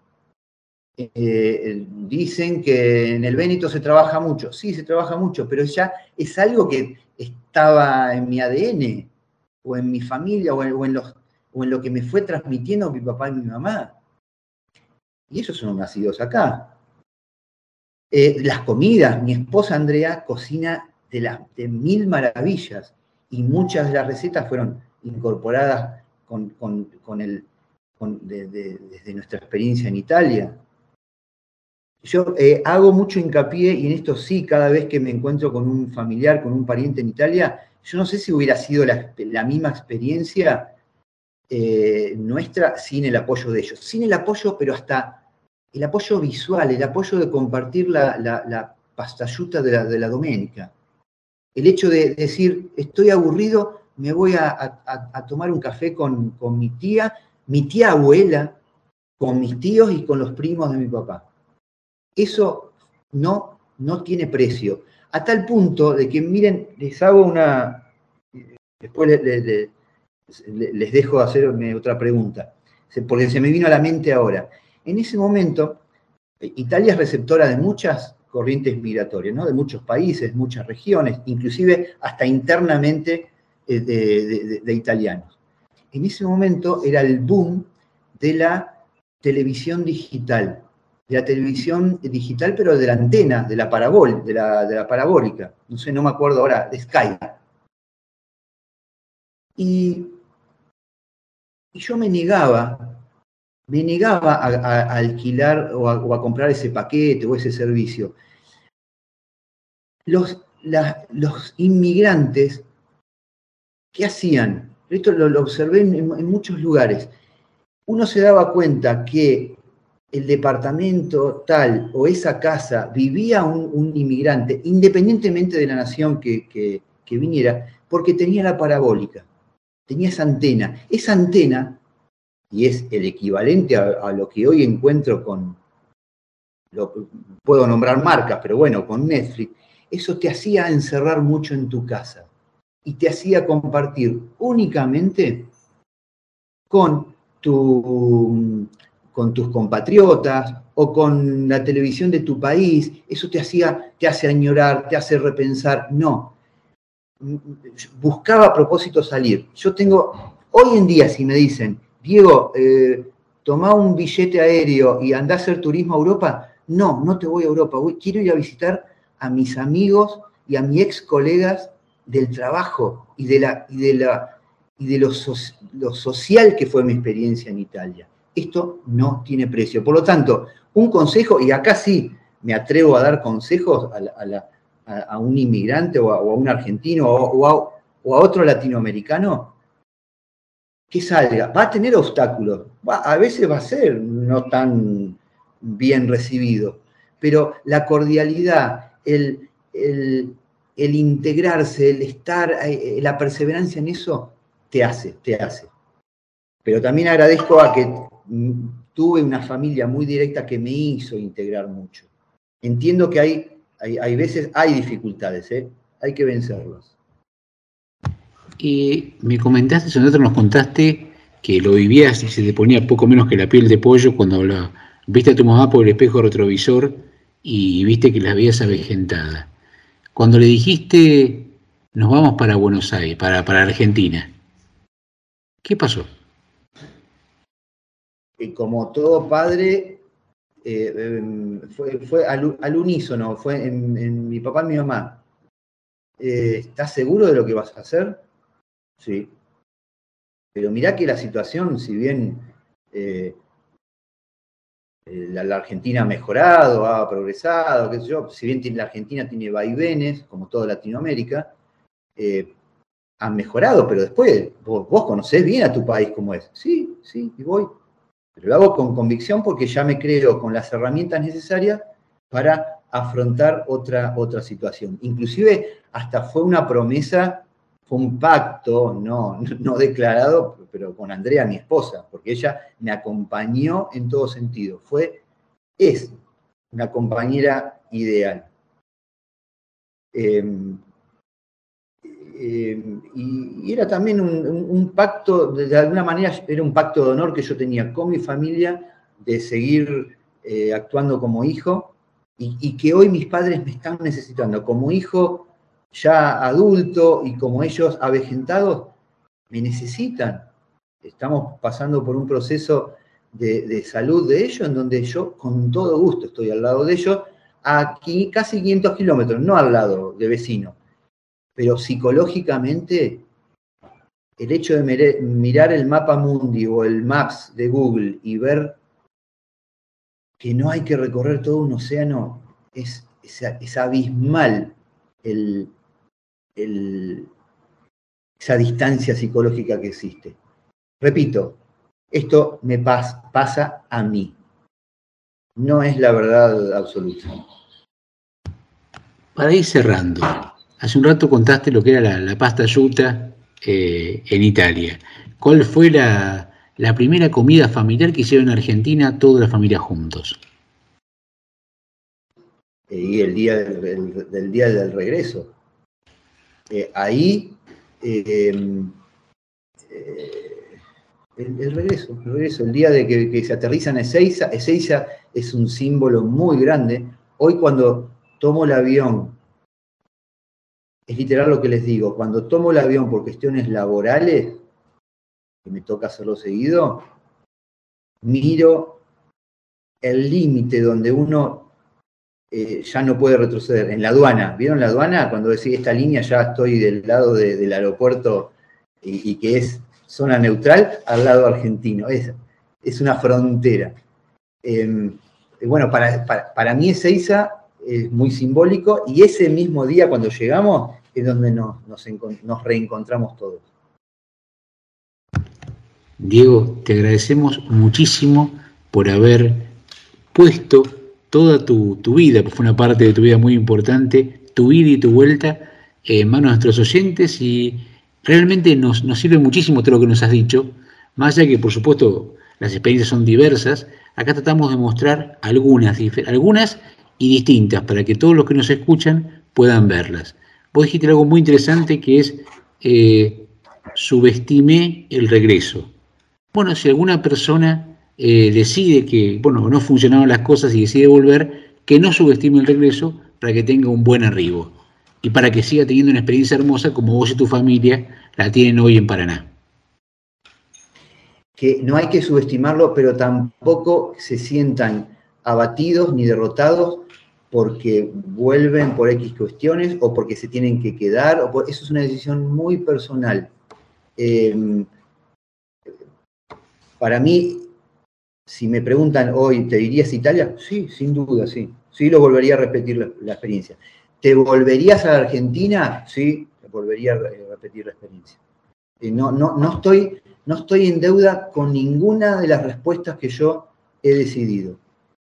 Eh, y acá voy a usar una frase que Lynn se va, se va a acordar, que se la tomo de su mamá, cuando su mamá creo que tuvo contactos con su familia o con algún, con algún, con algún familiar o con, no sé con qué, ya no me acuerdo, porque pasaron varios años, se sintió que sanó. Y yo cuando volví a la Argentina, y yo sané de muchas cosas, pero también sané el hecho de, de, de, haberme, de haberme ido. O sea que es, cualquier decisión es sanador para la persona y no lo sientan como un fracaso el volverse a su país. Yo para mí fue un triunfo.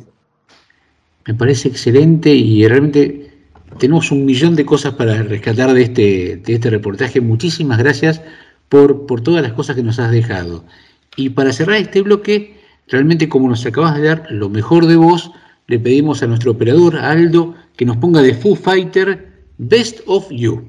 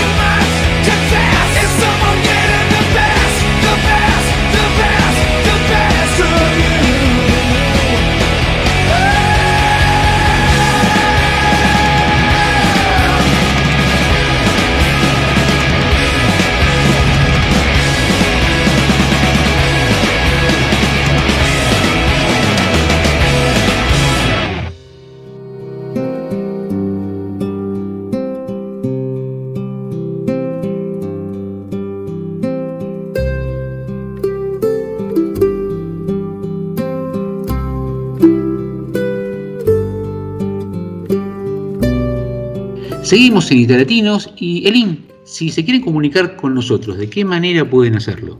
Nos pueden escribir al WhatsApp al más 39 34 6305 9621. También nos pueden mandar un correo electrónico a italiatinosradio.gmail.com. Y si en vez no quieren empezar a seguir a lo que vamos haciendo en los distintos lugares de Italia, nos pueden encontrar en Instagram en arroba italiatinos. Bueno, y está ya bajando el sol, despacito porque estamos en primavera, estamos llegando al final del día viernes y hay un bloque que, ya es un clásico en Italiatinos que tiene que ver con cómo va a ser la mesa de cada uno de nuestro panel, de los miembros de nuestro panel, en su casa, ahora, en un rato nada más cuando terminemos el programa. Guido, contanos. Bueno, este viernes por la noche nosotros decidimos hacer una, espe- una especie de exposición de milanesas. Vamos a hacer diferentes tipos de milanesas. Vamos a hacer, por ejemplo, a caballo vamos a hacer, vamos a hacer con cheddar y panceta, vamos a hacer con fugaceta y todo eso acompañado con un puré de zapallo. Acá, puré de zucca. ¡Wow! Pero una exposición. ¿Y lo vas a cocinar todo vos o cada uno va a hacer su especialidad? No, no, se dedica uno a cocinarlo, voy a tratar de hacerlo yo con paciencia y bueno, al final lo vamos a poner en la mesa y cada uno se servirá la que tenga ganas de comer. Eh, ¿Las milanesas de qué corte de carne? De Mayale compramos. De cerdo, buenísimo. Sí, Eh, ¿Con qué las haces? ¿Con harina o con pan rallado? con pan rallado. Mm, Perfecto, perfecto. ¿Elin? Bueno, yo voy a comer esta vez, eh, Teo no estaba, estaba de viaje, pero dejó frisado agnolotti a la piemontese. ¿Qué serían? Eh, agnolotti similar a lo que nosotros tenemos como ravioles, cuadraditos, eh, rellenos de carne, y que se cocinan, se comen muy bien con el ragú o con el burro. Creo que tal vez yo esta noche lo coma con el burro, con el- la manteca, digamos. Y aunque estés sola, eh, alguna copita de algo tenés que tomar. Por supuesto, Barbera. Barbera de Asti me acompañará con esta comida. ¡Qué maravilla! Eh, ¿Victoria? Bueno, yo acá ya estoy sintiendo el aroma de la cocina. No sé qué me espera hoy de cena, pero sí sé el postre que vamos a, a comer porque lo preparé con anterioridad. Arroz con leche, rizo elate, que tiene una anécdota familiar, porque cuando yo me entero que es el postre preferido de mi marido recién casado, se lo preparo con todo mi amor y lo saco de la heladera y se lo sirvo frío, como siempre se comió mi familia, y él me dice, el arroz con leche se come caliente. ¿Cómo caliente? Le digo. no, frío, no, mi familia siempre lo comimos caliente, así que ustedes me van a contar si les gusta el arroz con leche frío, tibio, calienta también. Le agregaba una cucharada de dulce de leche en Buenos Aires. Acá ese vicio lo, lo tuvimos que cortar. ¿Le pones eh, una vara de vainilla? Sí, vainilla y cáscara de limón. Muy bien. ¿En el momento o lo, lo y lo dejas? El limón. Lo dejo mientras se está cocinando. Qué- bien cremoso. Sí, súper cremoso. ¡Qué maravilla! ¡Qué maravilla! ¿Sabri? Bueno, yo voy a cocinar una tarta de espinaca con ricota, que de toda la vida, pero aquí le agrego queso stracchino, porque lo conseguí solo en Italia, el queso stracchino me parece. porque es un queso bien italiano, un queso más cremoso que le da un gustito especial que nos encanta. Y contame, ¿los chicos se enganchan perfecto con la verdura? Porque generalmente la verdura los chicos, que sí, que no. No, mis hijos, vos les servís eso y un bife y se comen primero la verdura. Les servís brócoli con, con eh, pollo, se comen primero el brócoli. Es una lucha para que coman la, la carne acá en casa. Mira vos, qué, qué bien. ¿Y con fruta cómo andan también? ¿Son, ¿Les gustaron mucho la fruta? Muchísimo, les encanta. Aparte, ellos vienen de Brasil, que en Brasil hay Claro. una variedad de frutas increíbles, todas riquísimas. Y bueno, acá eh, medio que se quedan cortas la, la variedad de frutas, pero bueno, igualmente, comen Por eso muchísimo, te, están te iba a preguntar, eh, la, la- la verdura, la fruta brasileña es muy difícil de imitar porque es espectacular, en tamaño y en gusto. Tal cual. Eh, ¿No tuvieron problemas cuando llegaron acá? ¿Encontraron cosas más o menos parecidas? No, bueno, las frutas eh, de, de base que hay Sí. acá, digamos, yo le llamo fruta de base, pera, Sí. manzana, eh, todas esas cosas están en Brasil también y también comían durazno. Lo que, lo que hay en Brasil es más cantidad, otras frutas que acá quizás no se consiguen, o si se consiguen no tienen el mismo gusto, como por ejemplo el ananá, que en, en Brasil es el. Sí, sí. Extrañan muchísimo el coco, el coco sí que no es lo mismo comerlo acá. Eh, el, eh, el mango o la manga allá en Brasil, acá tiene otro gusto. Se las compro de vez en cuando porque ellos eh, quieren y extrañan el, el sabor. Pero no es, no es lo mismo comerlo aquí que obvio comerlo en un país tropical o en un sector tropical, porque Brasil tiene un sector tropical. Sí. Y como contrapartida, ¿encontraron alguna fruta, alguna verdura que los sorprendió que no conocían? Eh, sí, sí. eh, acá, ay, me, me olvidé el nombre, pero es una fruta parecida como el tomate por fuera, parece un tomate, pero por dentro eh, es dulce y tiene un gusto muy parecido a una fruta de Brasil que se llama cayú, que te deja como una sensación extraña en la boca, como una aspereza en la boca.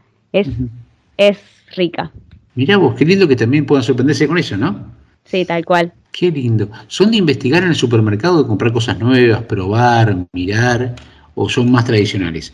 No, nos gusta, nos gusta probar cosas nuevas, sí. Y a los chicos también les, les gusta. Siempre, bueno, no, no compras gran cantidad, compras un- una pequeña cantidad para probar, pero generalmente como nos gusta comer fruta, comer verdura, es raro que no nos guste algo. Entonces sí, nos encantan los higos, eh, Ujú. todas cosas que en otras familias quizás no es tan común.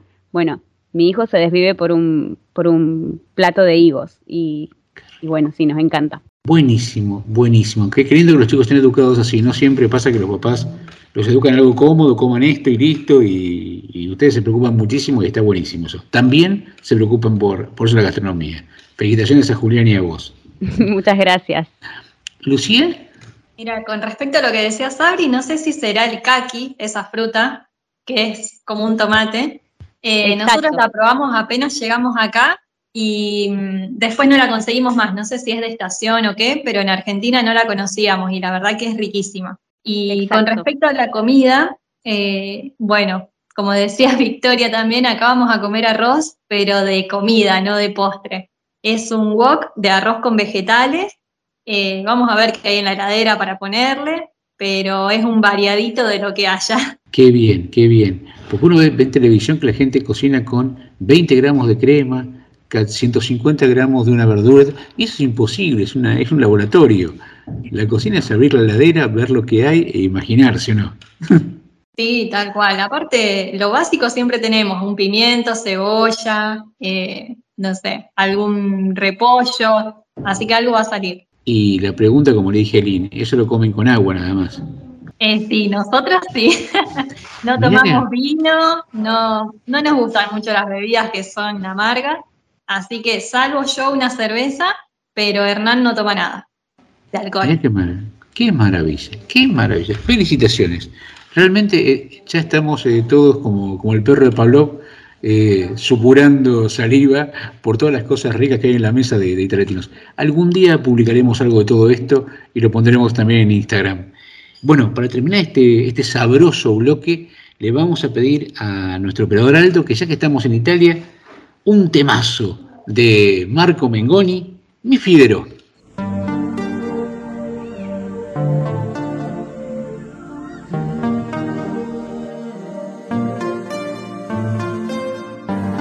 Differenza sottile tra il fare e il dire, sai che c'è di mezzo un mare e ci puoi morire. Ho tracciato un confine, sono solo linee ho camminato mille strade per non farmi scoprire. In questo piccolo spazio, in una piazza così grande, la mia vita mi sorprende, mi riempie di domande e tu non hai risposte, ma sorridi al momento giusto da farmi incazzare e poi da niente ridere di gusto. Mi fiderò delle tue labbra che parlano, che sembrano un mantra e non ascolto nemmeno. Fiderò delle tue mani la notte che mi portano in posti che non conoscevo. Mi fiderò del tuo coraggio più del mio, quando per paura l'ho nascosto pure a Dio. Mi fiderò ma non sarà senza riserve Temere di amare o amare senza temere niente Mm,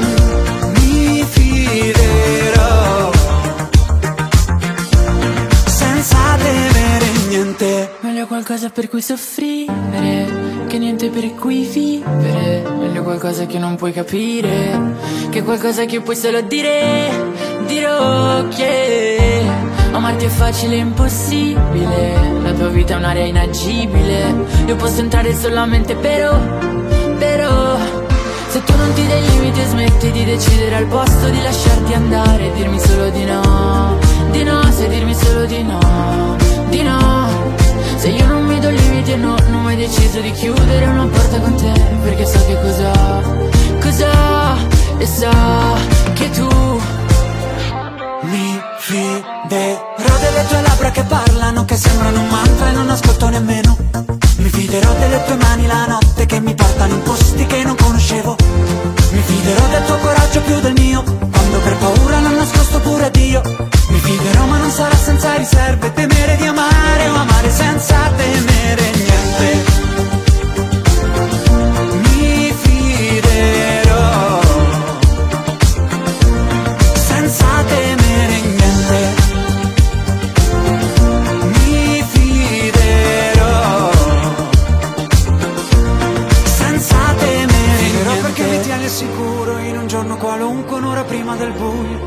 fiderò perché non è una promessa e nessuno dei due ha mai detto lo giuro. Mi fiderò del tuo coraggio più del mio, quando per paura l'ho nascosto pure a Dio.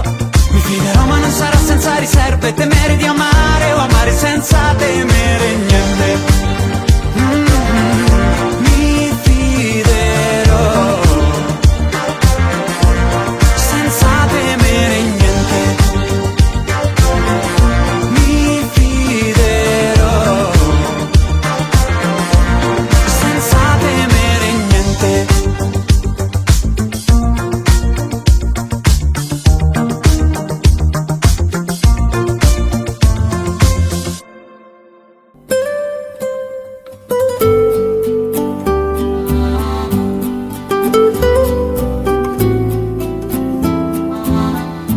Llegamos al final de Italiatinos, un programa verdaderamente divino, con testimonios de todo tipo, muy interesante, siempre enriquecedor, siempre nos llevamos algo distinto de este programa. Eh, pero me gustaría, siempre antes del final del programa, le preguntamos a nuestro equipo qué le pareció, y eso también es parte de lo que nos llevamos del programa.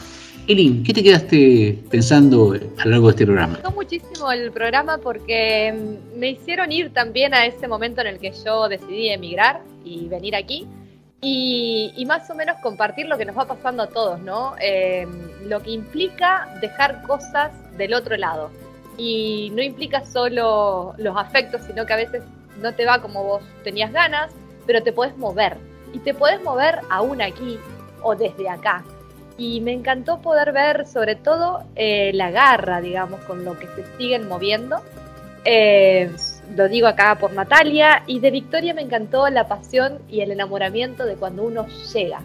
Eso también lo vivimos y creo que eso te da esa energía para seguir transformándote siempre. Entonces, a la fin me gustó las transformaciones que hacemos todos los humanos, incluidos los niños y las familias, cuando decidimos partir de cualquier lugar y dejarnos atrás a lo que fuimos antes, a esa parte.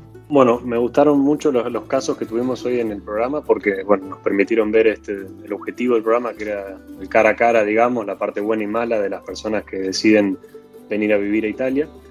Y bueno, en el caso de, de Natalia, que nos comentaba, bueno, lo mejor que, a pesar de que ella siente que este era el lugar en el mundo de ella, se encontraron con un montón de adversidades y sin embargo siempre el deseo de que algo mejor está por venir y el deseo de que el futuro puede ser todavía mejor y que hay una otra oportunidad y no quedarse en el problema que se encontraron hoy. Y bueno, también como decía Lynn, eh, lo de Victoria, que se llegó a una vida totalmente distinta, llegó y ya se sentía parte de la ciudad. Y bueno, también siempre me interesa saber el tema de los chicos, que cómo logran incorporarse a este mundo y evidentemente nos han demostrado que tienen una facilidad tanto para el idioma tal vez como para distintas cosas de adaptabilidad que a lo mejor los adultos no, no lo tenemos de un principio. Así que nada, muy, muy lindo lo- lo- las personas que tuvimos hoy en el programa entrevistadas. Bueno, creo que hasta ahora nadie se quejó de la gastronomía italiana. Al menos eso es algo en lo que todos concuerdan. A mí me llamó la atención el tema de los idiomas en la parte del norte, si bien sabía que en algunas zonas se puede hablar en francés o en alemán, pero bueno, no me imaginé que no iban a hablar italiano directamente, así que eso me sorprendió un poco. Pero mm, me parece que viéndola a ella veo la capacidad de adaptación que hay y que en última instancia, si ves que no va, siempre tenés otra opción. No, no te tenés que quedar con eso que no salió como pensabas. Yo me voy a quedar con lo que dijo eh, Victoria sobre que ella se enamoró desde el primer momento de ese lugar. Pero ¿qué pasa si lo que uno idealiza, como yo le pregunté, lo que ella había idealizado, que me dijo, sí, encontré eso y mucho más, para bien, ¿qué pasa si no? Porque puede pasar que lo que uno ide- idealiza después no lo encuentre. Ahí está la, la otra cara de emigrar, que siempre se puede buscar otro lugar, siempre hay una segunda oportunidad. Como dijo Elin, emigrar te da energía extra y como dijo Guido también, de, eh, de, de- que siempre hay segundas oportunidades, de que si no encontraste lo que buscabas en un lugar, siempre eh, es, es- está ese, esa esperanza de poder encontrarlo en otro lugar que no precisamente es volviéndote a tu país. Hay un montón de lugares e Italia es muy diversa y creo que en este programa quedó súper en claro. Totalmente de acuerdo con cada uno de ustedes. Saben que antes de irnos tenemos el, nos gusta que es dejarles para, para hoy, para el fin de semana, para la semana, una frase, una frase que resume un poco todo esto y que da un- quizás un poco de esperanza de aquí en más. Guido, ¿qué, qué frase nos encontraste para, para regalar a nuestros oyentes en el día de hoy? Bueno, este viernes me tomé el atrevimiento de seleccionar una frase de una película, mi favorita, que es En Busca de la Felicidad, eh, que es una historia real, está basada en la historia de Chris Gardner, un estadounidense que pasó de una situación donde se encontró con una diversidad enorme junto a su hijo pequeño, que termina saliendo de ahí. No quiero contar mucho más de la película para el que no la vio, así la puede ver. Y bueno, una de las frases que se da en ese momento de la película es la siguiente. Dice, nunca dejes que nadie te diga que no puedes hacer algo. Si tienes un sueño, tienes que protegerlo. Las personas que no son capaces de hacer algo por ellos mismos te dirán que tú tampoco puedes hacerlo. ¿Quieres algo? Ve por ello y punto. Y punto, no podemos decir nada más. Si querés algo, anda y ve por ello. Perfecto. Te agradecemos muchísimo, eh, Guido, porque me parece una hermosa manera de resumir todo el programa que tuvimos hoy. Les agradecemos muchísimo, que tengan un hermoso fin de semana. Gracias por acompañarnos. Y para cerrar nos vamos con un tema increíble de una cantante argentina, Patricia Sosa, que también resume lo que queremos regalarles hoy. Aprender a volar.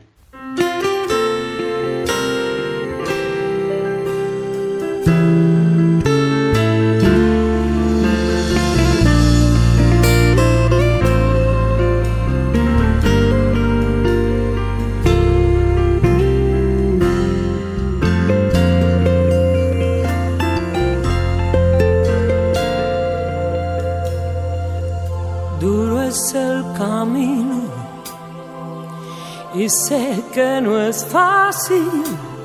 No sé si habrá tiempo para descansar en esta aventura de amor y coraje. Solo hay que cerrar los ojos y echarse a volar.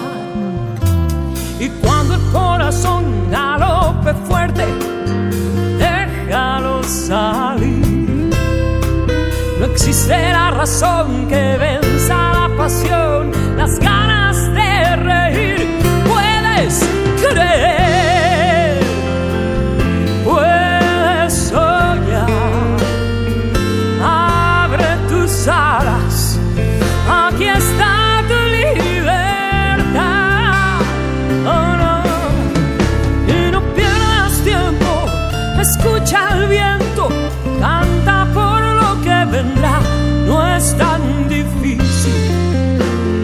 aprendas a volar. No pierdas la fe, no pierdas la calma, aunque a veces este mundo no pide perdón. Grita aunque te duela, llora si hace falta, heridas que cura el amor. Y cuando el corazón galope fuerte, déjalo salir. No existe la razón que venza la pasión, las ganas de reír. Puedes creer,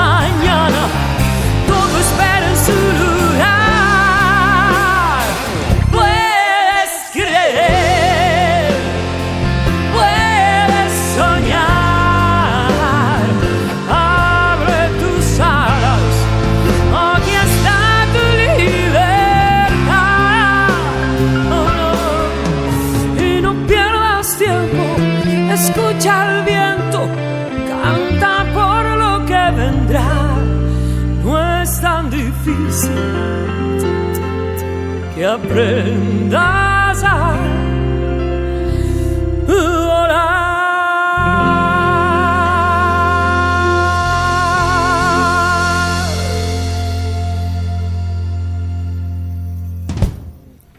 Muy bien.